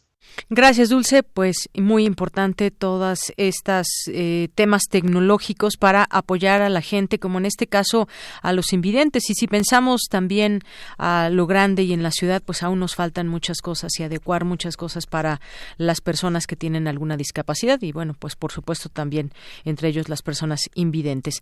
Vamos a continuar ahora con las breves internacionales con Ruth Salazar. Internacional RU. Este martes, la gobernadora de Puerto Rico, Wanda Vázquez, declaró estado de emergencia a causa del terremoto de magnitud 6.4 que golpeó la isla y la situación creada por la actividad sísmica que se registra desde el pasado 28 de diciembre. El gobierno de Canadá anunció que enviará a Kuwait en los próximos días, aparte de sus 500 soldados desplegados en Irak, debido a las tensiones en la región. Por su parte, la OTAN anunció que también retirará temporalmente a su personal ubicado en Irak. Llegó la hora de entrar en la segunda fase de las negociaciones sobre el Brexit, la que fijará las relaciones comerciales entre Reino Unido y la Unión Europea. El primer ministro Boris Johnson anunció que quiere un acuerdo comercial ambicioso basándose en el modelo de Canadá, país con el que el bloque europeo tiene un acuerdo comercial sin elementos de alineamiento regulatorio. El Parlamento de Irán anunció que a partir de ahora el Departamento de Defensa de Estados Unidos, el Pentágono, será considerado como una organización terrorista, luego de que el mandatario estadounidense Donald Trump ordenara el asesinato del general Qasem Soleimán, líder de las fuerzas Quds. El presidente de Bolivia, Evo Morales, denunció hoy la falta de garantías que existen en cuanto a la libertad de prensa, responsabilizando de ello al gobierno de facto de la autoproclamada Yanin Añez. Entre otras cosas, vía Twitter, el mandatario cuestionó el cierre de radios comunitarias, así como la salida del aire de los canales Telesur y Rusia Today. En Venezuela, el líder opositor Juan Guaidó y varias decenas de diputados lograron ingresar esta mañana al Palacio Legislativo de la Asamblea Nacional para instalar una sesión luego de que se conformara una directiva paralela integrada por desertores del bloque opositor. Queremos escuchar tu voz. Nuestro teléfono en cabina es 55 36 43 39. Continuamos dos de la tarde con 17 minutos. En el país hay 61.637 personas desaparecidas, 97% de las cuales son de 2006, del año 2006 a la fecha, y el resto entre ese año y 1964. Por otra parte, en el periodo global fueron denunciadas mil, eh, 147.000 personas como no localizadas, de las cuales 5.103 fueron halladas muertas y 80.293 vivas. Conocemos hoy cifras de desaparecidos y podemos hablar de qué años en específico se ha dado pues el aumento de desapariciones, cómo van las cosas desde el año pasado y cómo comenzamos este. Vamos a hablar con el doctor Jacobo Dayan, que es especialista en justicia transicional y derechos humanos, profesor en la Universidad Iberoamericana y coordinador académico de la Cátedra Nelson Mandela de Derechos Humanos en las Artes de la UNAM. Doctor, bienvenido, muy buenas tardes. ¿Qué tal? Buenas tardes, ¿cómo está? Muy bien, muchas gracias. Pues eh, nos han dado a conocer las autoridades estos, eh, estas cifras, datos también de la Comisión Nacional de Búsqueda de Personas Desaparecidas y bueno, pues dicen ahí no hay nada que esconder, ahí están las cifras que se dan a conocer y que son terribles, son, son cifras de horror y que qué bueno que se contabiliza para saber cómo enfrentar todo esto, pero es quizás una magnitud muy muy grande, doctor. Sí, bueno, eh, me gustaría, digo, partir de primero decir que, bueno, eh, no había cifras desde abril de 2018. Así es. es decir, es, hay que reconocer que este gobierno ha tenido eh, la preocupación de salir a, a, informar estas cifras, pero sí es importante recalcar que la obligación tendría que venir acompañada de la publicación, de hacer pública la base de datos para poder corroborar la información que se está dando, Uh -huh. porque si no, pues no hay manera de corroborarlo y esa base de datos que tendría que ser pública sigue sin, sin ser pública. Uh -huh. Y la segunda es que la información que se dio a conocer ayer no es de todo el país. Eh, al final del informe presentado ayer mencionan que fiscalías en los estados no han entregado información. Y así muy bien como dices las cifras del horror, las cifras del horror no son completas. Eh, más de la mitad de las fiscalías del país ha entregado información parcial o, o casi nula para llegar a estas cifras. Es decir, tenemos 61 mil personas que siguen estando desaparecidas, 5 mil personas desaparecidas que fueron halladas muertas y todavía tenemos más de la, mitad de las fiscalías del país sin entregar información. A mí me parece que el análisis tendría que ser hecho desde ahí porque la cifra seguramente es muchísimo mayor. Así es, y hablemos, todo eso se junta con temas que nos vienen a la cabeza, como todo este asunto de las fosas clandestinas, quiénes son esas eh, personas, los cuerpos que se han encontrado, por ejemplo, en camiones, en, me parece que fue Jalisco. en Jalisco exactamente, y todo este, todo ese tema que va en conjunto, el problema se tiene que, que enfrentar en conjunto. Ahora tenemos estas cifras y efectivamente decía, decía eh, justamente la propia comisión que darían a conocer en días posteriores pues la manera en cómo se llegó a estas a estas cifras. No sé si dependa también la base de datos pero dijo que se daría a conocer la, la metodología utilizada para informar sobre el número de desaparecidos en México. Eso también para saber cómo cómo empezar desde dónde desde qué municipio estado la Federación cómo cómo apoyan todo esto doctor. Correcto. Y ahorita que mencionas los cuerpos sin identificar, me parece que otro dato de los que se dio ayer que es muy relevante es que en un año, es decir, desde, desde esta administración, del primero de diciembre de 2018 al 31 de diciembre de 2019, han identificado a 395 cuerpos. Ujú. El universo de cuerpos sin identificar en el país supera los 35 mil. Es decir, que a este ritmo nos tardaremos 100 años en identificar a los cuerpos que tenemos sin sumar lo que se va encontrando todos los días. Es decir, la respuesta del Estado mexicano ha sido muy por debajo del tamaño de la tragedia. Ujú. Es decir, 395 cuerpos identificados en un año de un universo de más de 35 mil.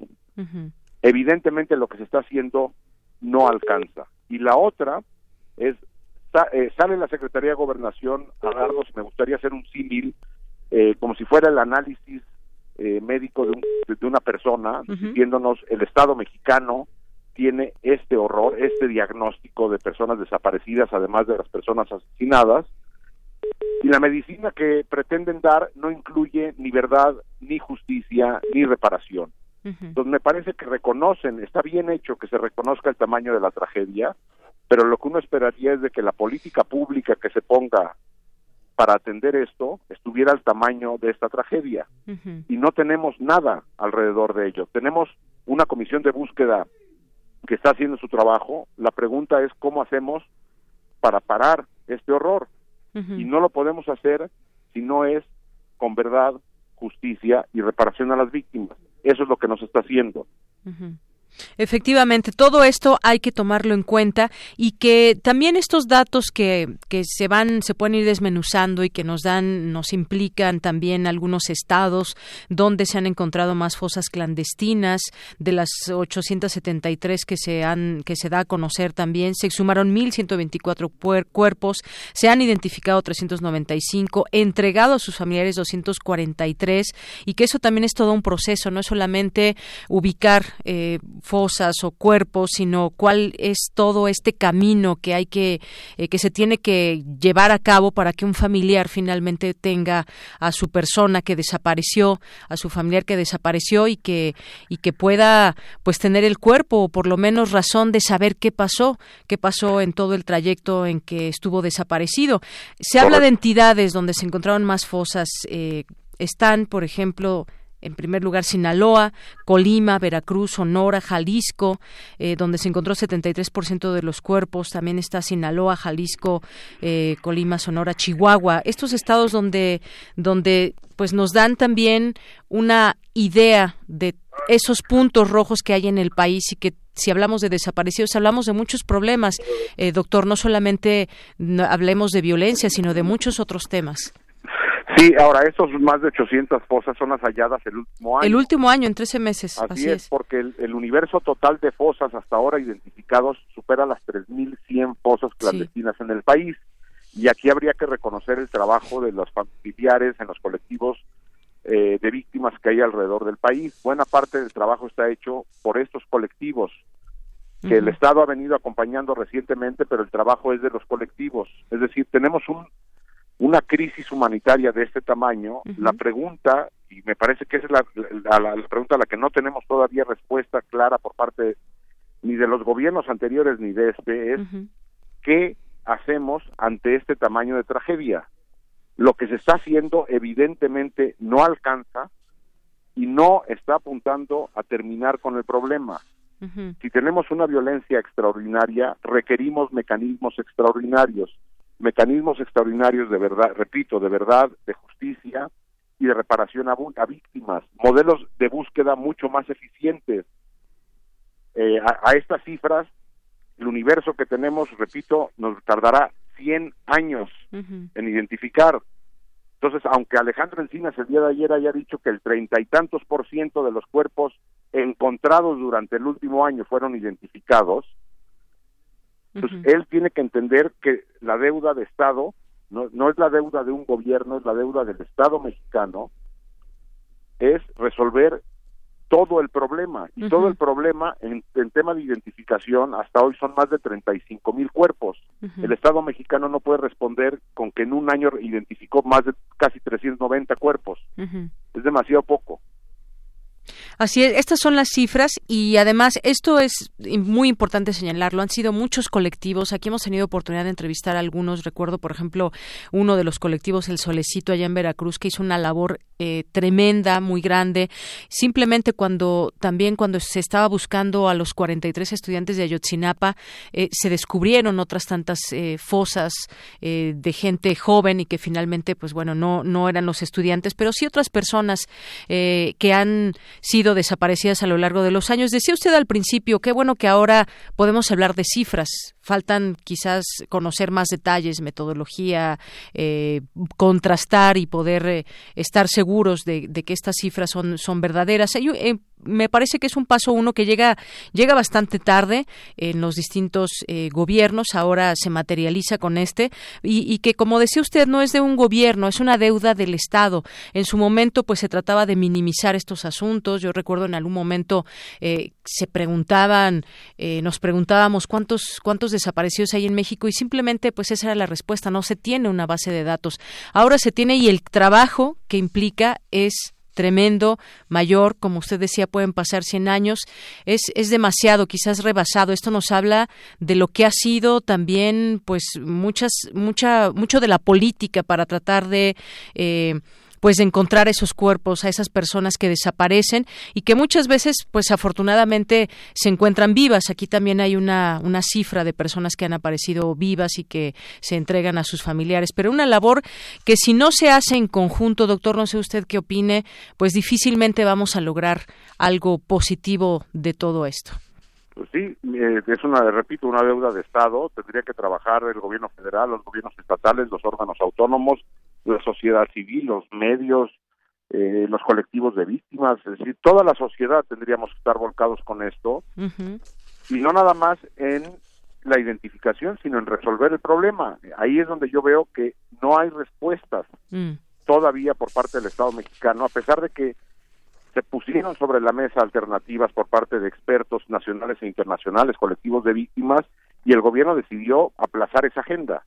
Hoy no hay en marcha una agenda de mecanismos extraordinarios que atiendan el problema sobre en el al cual estamos enfrentando. Así es. Bueno, pues todo un tema este este asunto de los datos que se dan a conocer sobre desaparecidos, un trabajo eh, gigantesco que se tendrá que hacer. Y doctor, por lo pronto, muchas gracias por estos comentarios aquí en Prisma RU de Radio UNAM. No, gracias a ustedes, estamos en contacto. Claro que sí, hasta luego. Fue el doctor Jacobo Dayan, especialista en justicia transicional y derechos humanos, profesor en la Universidad Iberoamericana y coordinador académico de la Cátedra Nelson Mandela de Derechos Humanos eh, en, las Artes de la UNAM. Pues sí, todo un trabajo y además quiénes van a trabajar en ello, quiénes van a participar en todo esto, qué papel va a jugar, por ejemplo, la Comisión de los Derechos Humanos, eh, qué papel buscarán pues los gobiernos de las distintas entidades donde se encuentran mayormente estas fosas clandestinas hay quien llevó ahí cuerpos, quien escarbó, quien los enterró en distintas zonas. Y qué pasa con esas responsabilidades también y por supuesto una muy grande que tiene el gobierno el gobierno actual. Decía ante todo este tema eh, la secretaria de gobernación Olga Sánchez Cordero que como parte de las acciones encaminadas a la justicia transicional las estas realizadas por la Comisión Nacional de Búsqueda y recordó que los pilares de la justicia transicional son la verdad, el acceso a la justicia, la reparación del daño y mecanismos para garantizar la no repetición. Todo esto pues tiene que hacerse valer primero, pues este acceso a la verdad que cualquier familiar pues debe eh, debe tener, debe saber qué pasó con, con la persona desaparecida, acceso a la verdad, acceso a la justicia, que se haga justicia con eh, pues con los elementos y las herramientas legales que se tienen, reparación del daño, que bueno, es un tema muy delicado cómo se repara la vida de una persona, pues no, simplemente no se puede, pero bueno, la reparación del daño que tiene también otras eh, situaciones que se toman en cuenta. Y mecanismos sobre todo esto para garantizar la no repetición, cómo evitar en nuestro país que muchas personas sigan desapareciendo, cómo evitar esas desapariciones que tienen sus distintas modalidades, hay desapariciones forzadas, desapariciones que pues se, se conoce poco de lo que de lo que sucede, cómo en qué términos, en qué condiciones desaparece. Hay incluso gente que sube al metro y ya no ya no sale o ya no se encontró, qué pasó con ella o personas que pues su trabajo quizás eh, compromete a funcionarios, a otras personas y simplemente los mandan desaparecer.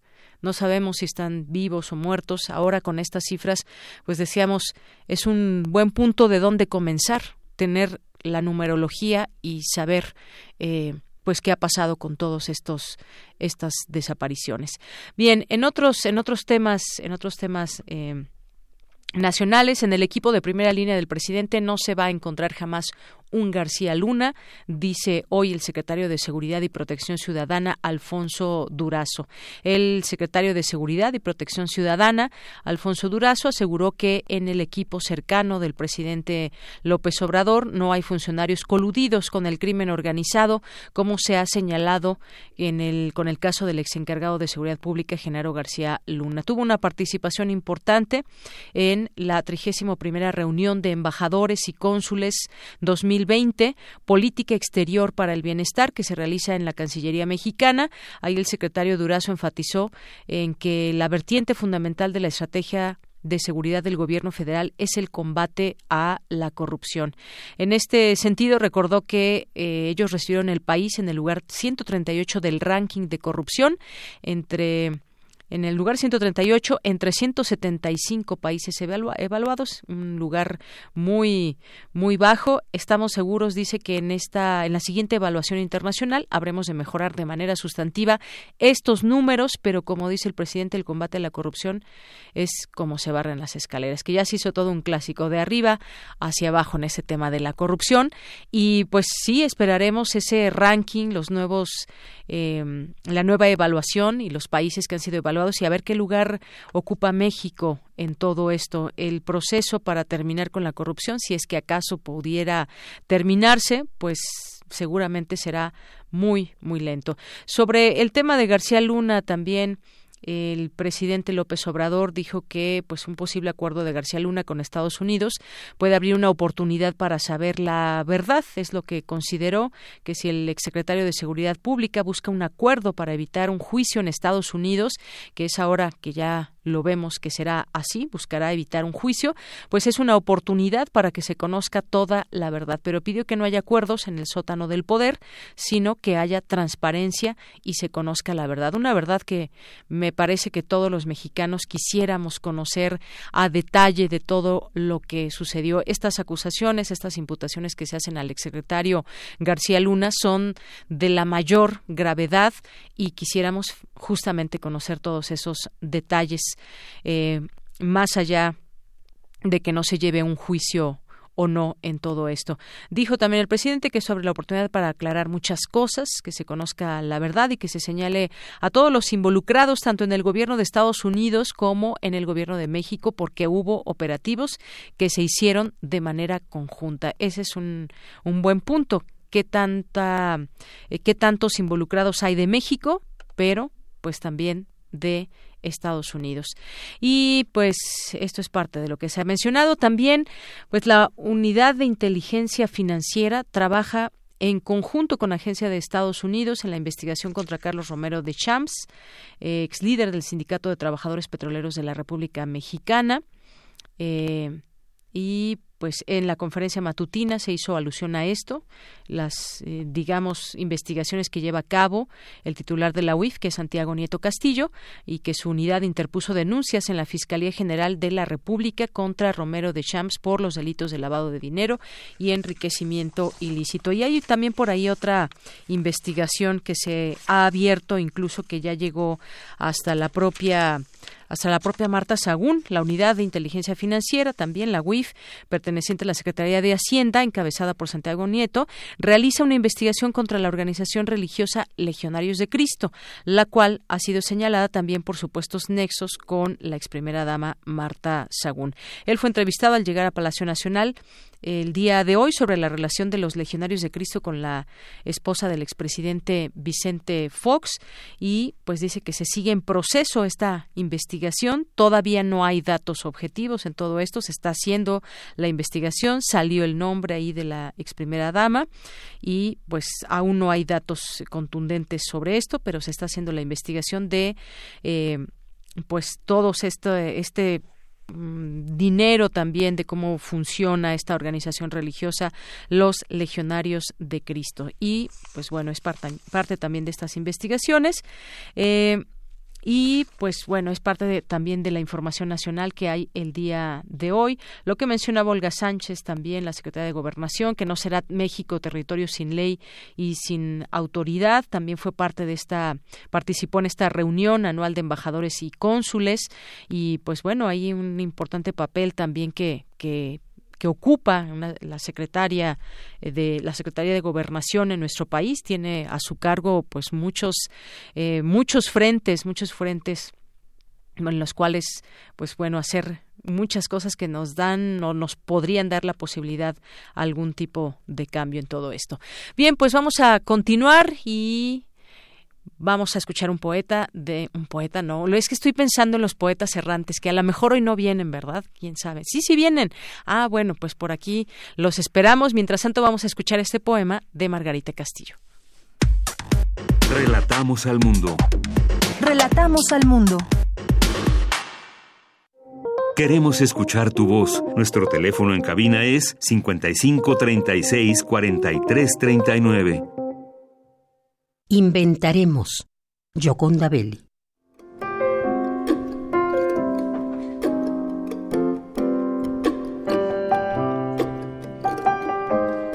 Inventaremos nuestro propio idioma, mi amor, y se nos crecerán los ojos.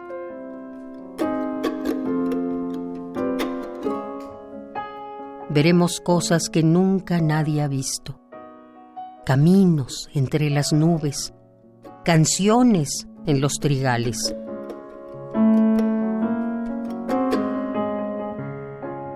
Le veremos las enaguas al viento, le veremos en las bocas con que besa el agua. Andaremos sueltos.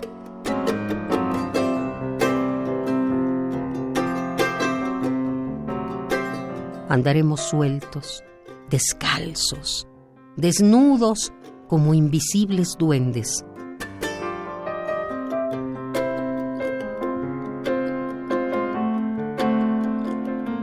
Llenaremos de palabras y risa las paredes del mundo mientras vamos vertiendo el amor de nuestros cuerpos.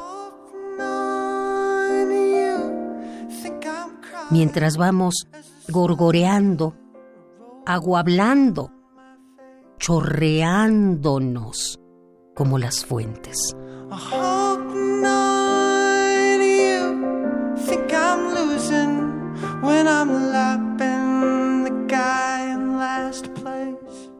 Llenaremos de palabras y risa las paredes del mundo.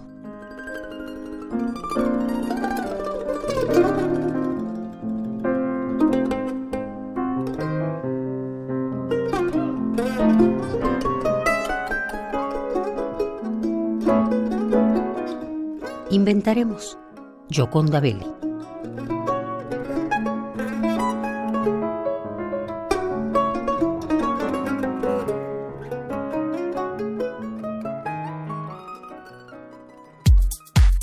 Prisma RU. Relatamos al mundo. Bueno, pues ya estamos aquí en este espacio de los poetas errantes. Un fantasma recorre la radio, es el fantasma de la poesía errante.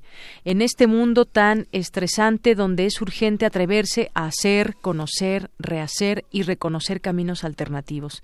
Los poetas errantes desean exponer su identidad y propósito. Pues es parte del manifiesto de los poetas errantes que pueden encontrar en la revista rúbrica de este mes. Muchísimas gracias por estar con nosotros. Eh, Charlie García, Carlos García y Ricardo Isidro, ¿cómo están? Hola, este, estamos pues muy contentos de estar aquí. Antes que nada, feliz año. Así es, es la, la, primera, el primer trabajo que, que tenemos de este año de ustedes. Qué bueno, qué bueno, feliz año. Iniciar bien el 2020 con los poetas errantes. A todos los que nos escuchan. Muy bien, pues cuéntenos, cuéntenos qué vamos a escuchar el día de hoy. Hoy se va a presentar una cápsula que escribí yo. Es una cápsula que tiene como tema principal el erotismo.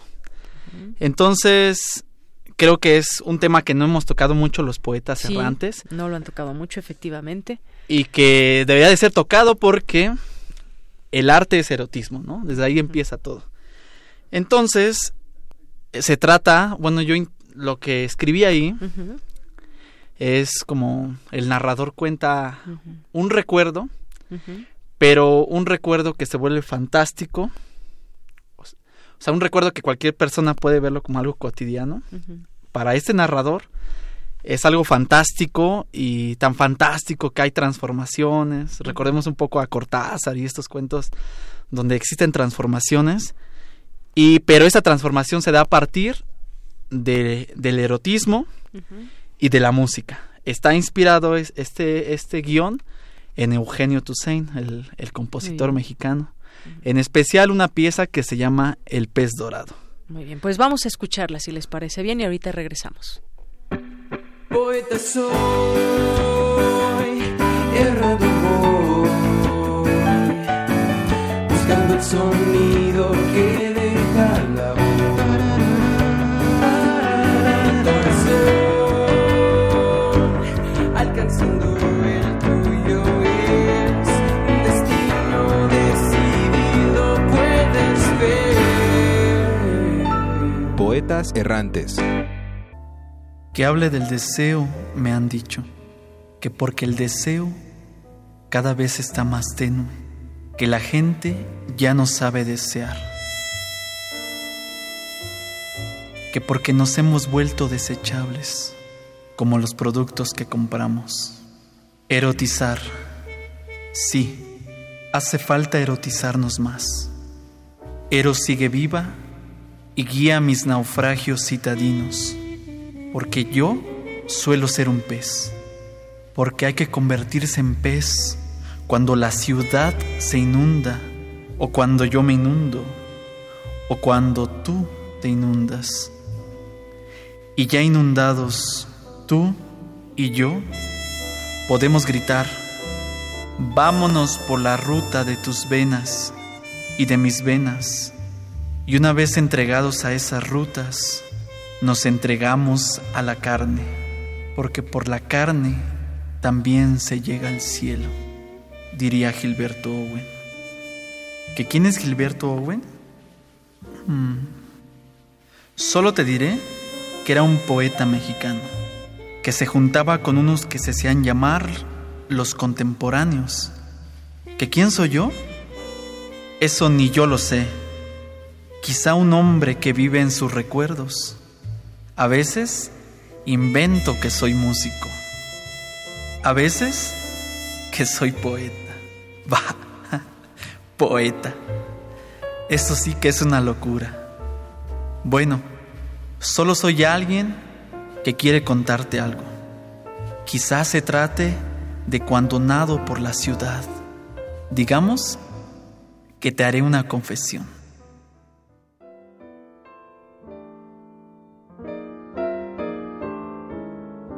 Porque debo confesar que tengo la indómita costumbre de entregarme a la música por las noches. Y así, cuando la música y mis recuerdos se unen, todo se transforma. Porque hace poco, quizá un par de lunas, escuchaba a un compositor mexicano, Eugenio Toussaint.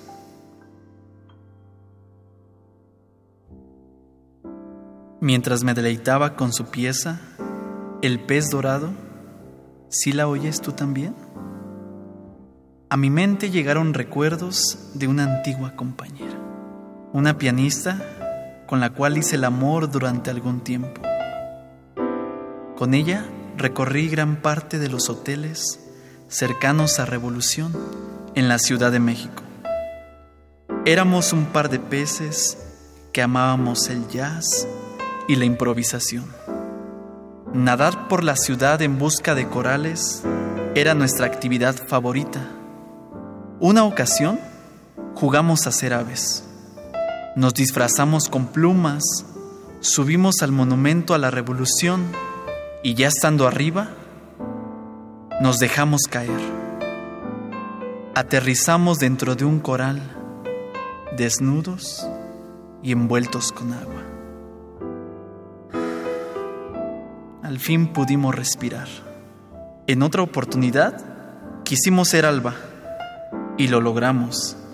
Aleteamos tanto que de pronto nuestros movimientos se traslucieron en amanecer y al instante descubrimos que nuestra piel ya era dorada y seguíamos siendo peces. ¿Te ha pasado? ¿Si está ahí alguien escuchándome? ¿O estoy solo? Lo que acabamos de escuchar es el proyecto radiofónico de los estudiantes que realizan el servicio social en Radio UNAM, unidos solo por el amor a la poesía y al sonido. Radio UNAM, experiencia sonora.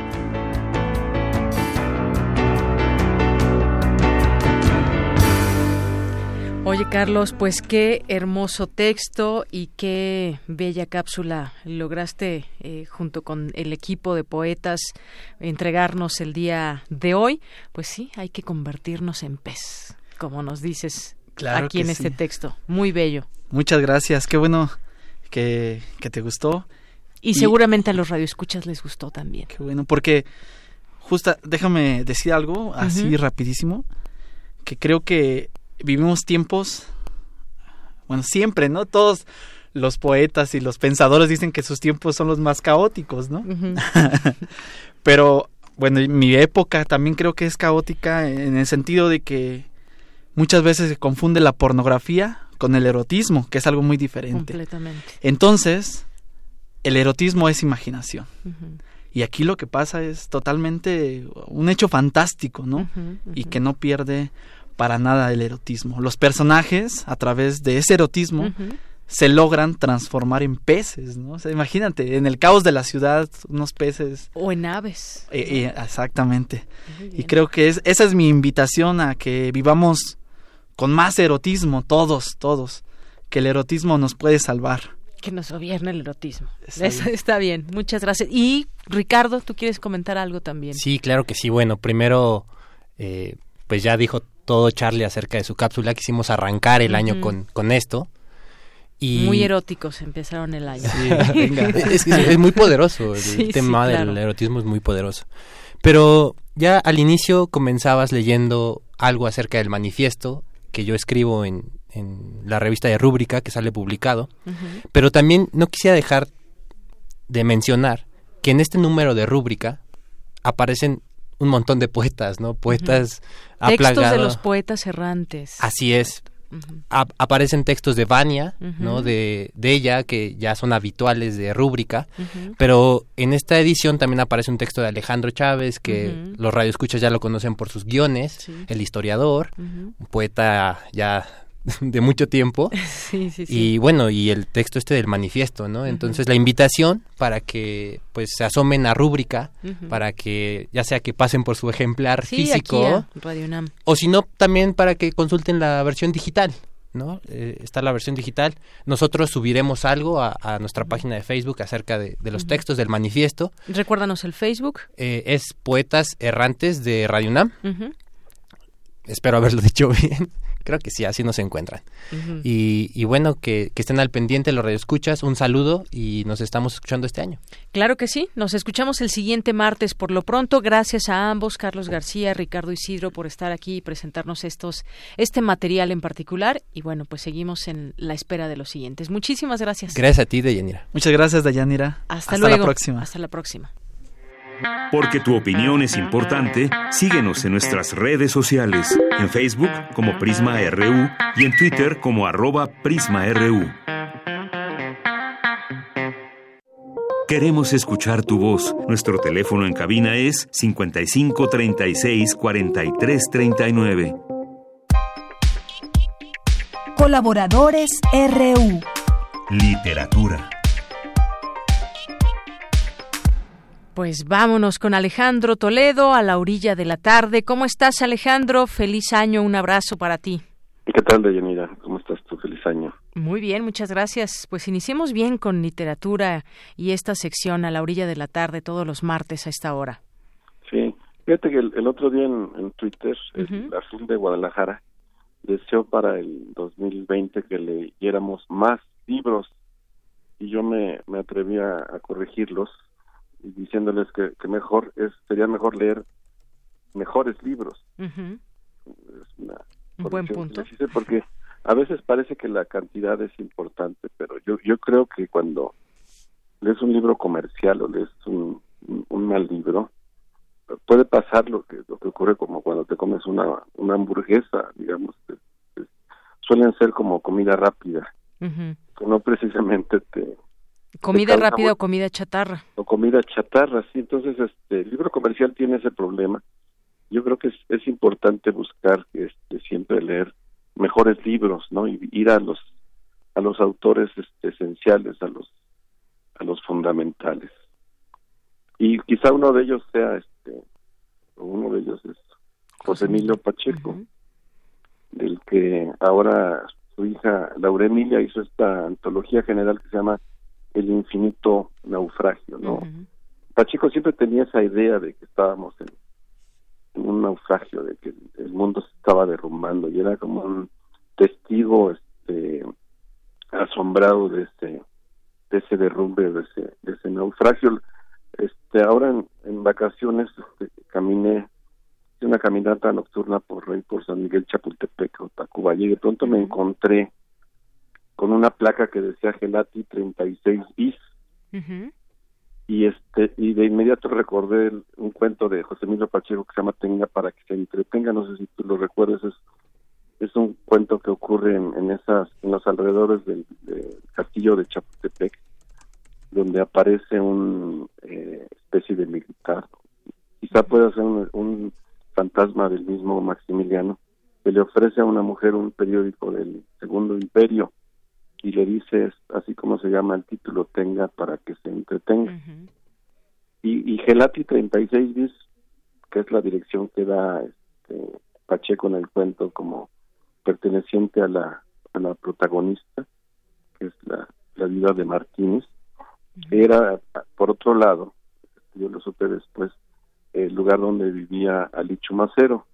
Entonces es como un guiño que tiene el cuento al personaje de Alichu Macero y un homenaje a esta calle que parece que tiene como muchas historias también de como de fantasmas.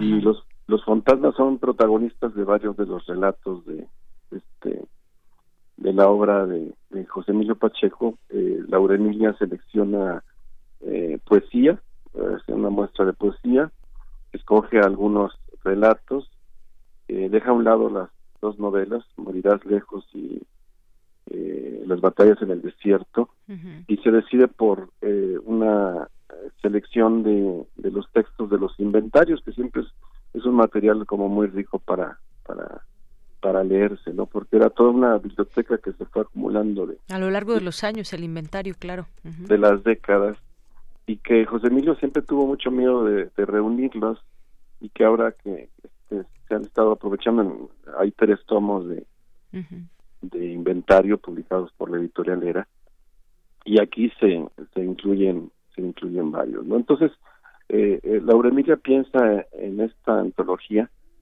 como una antología para primeros lectores de, de José Emilio Pacheco.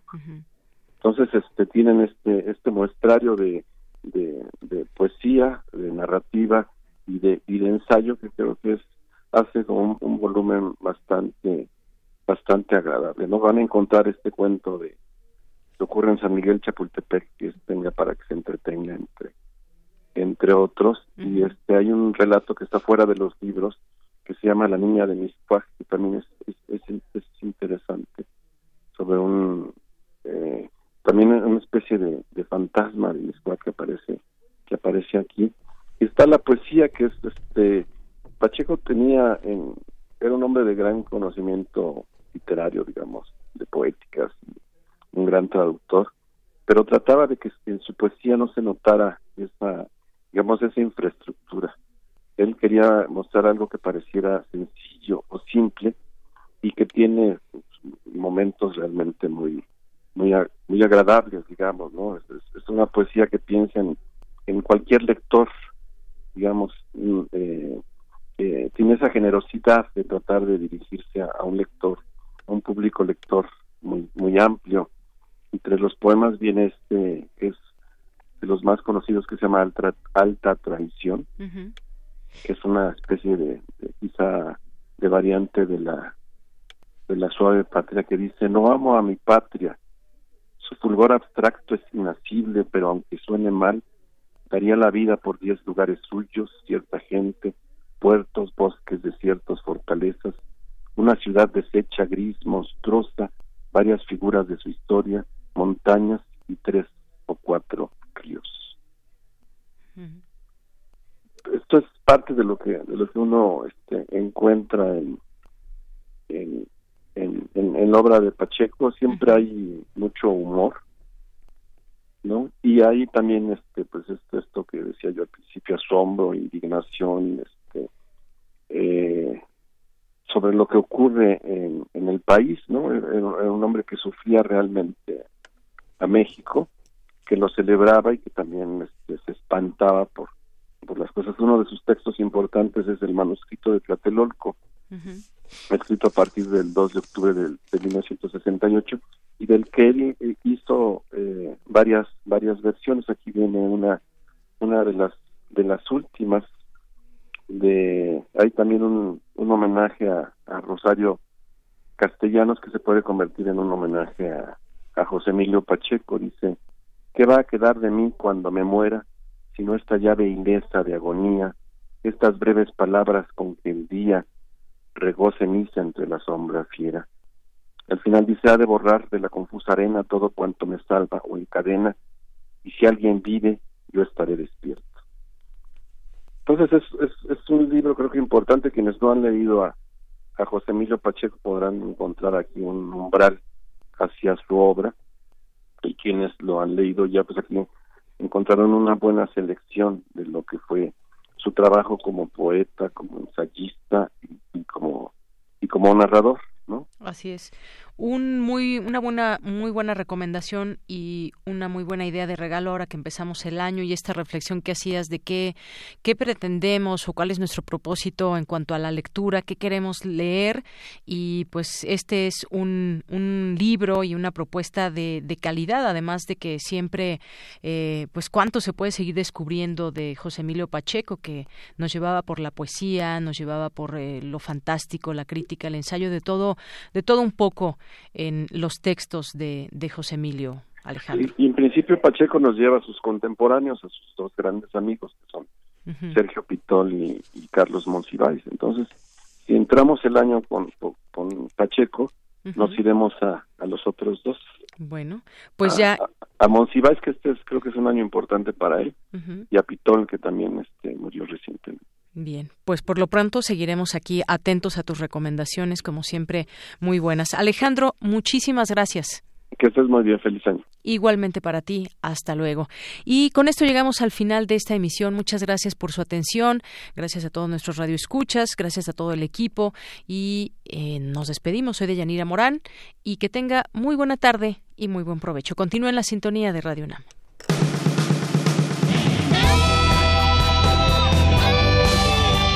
Prisma RU. Relatamos al mundo.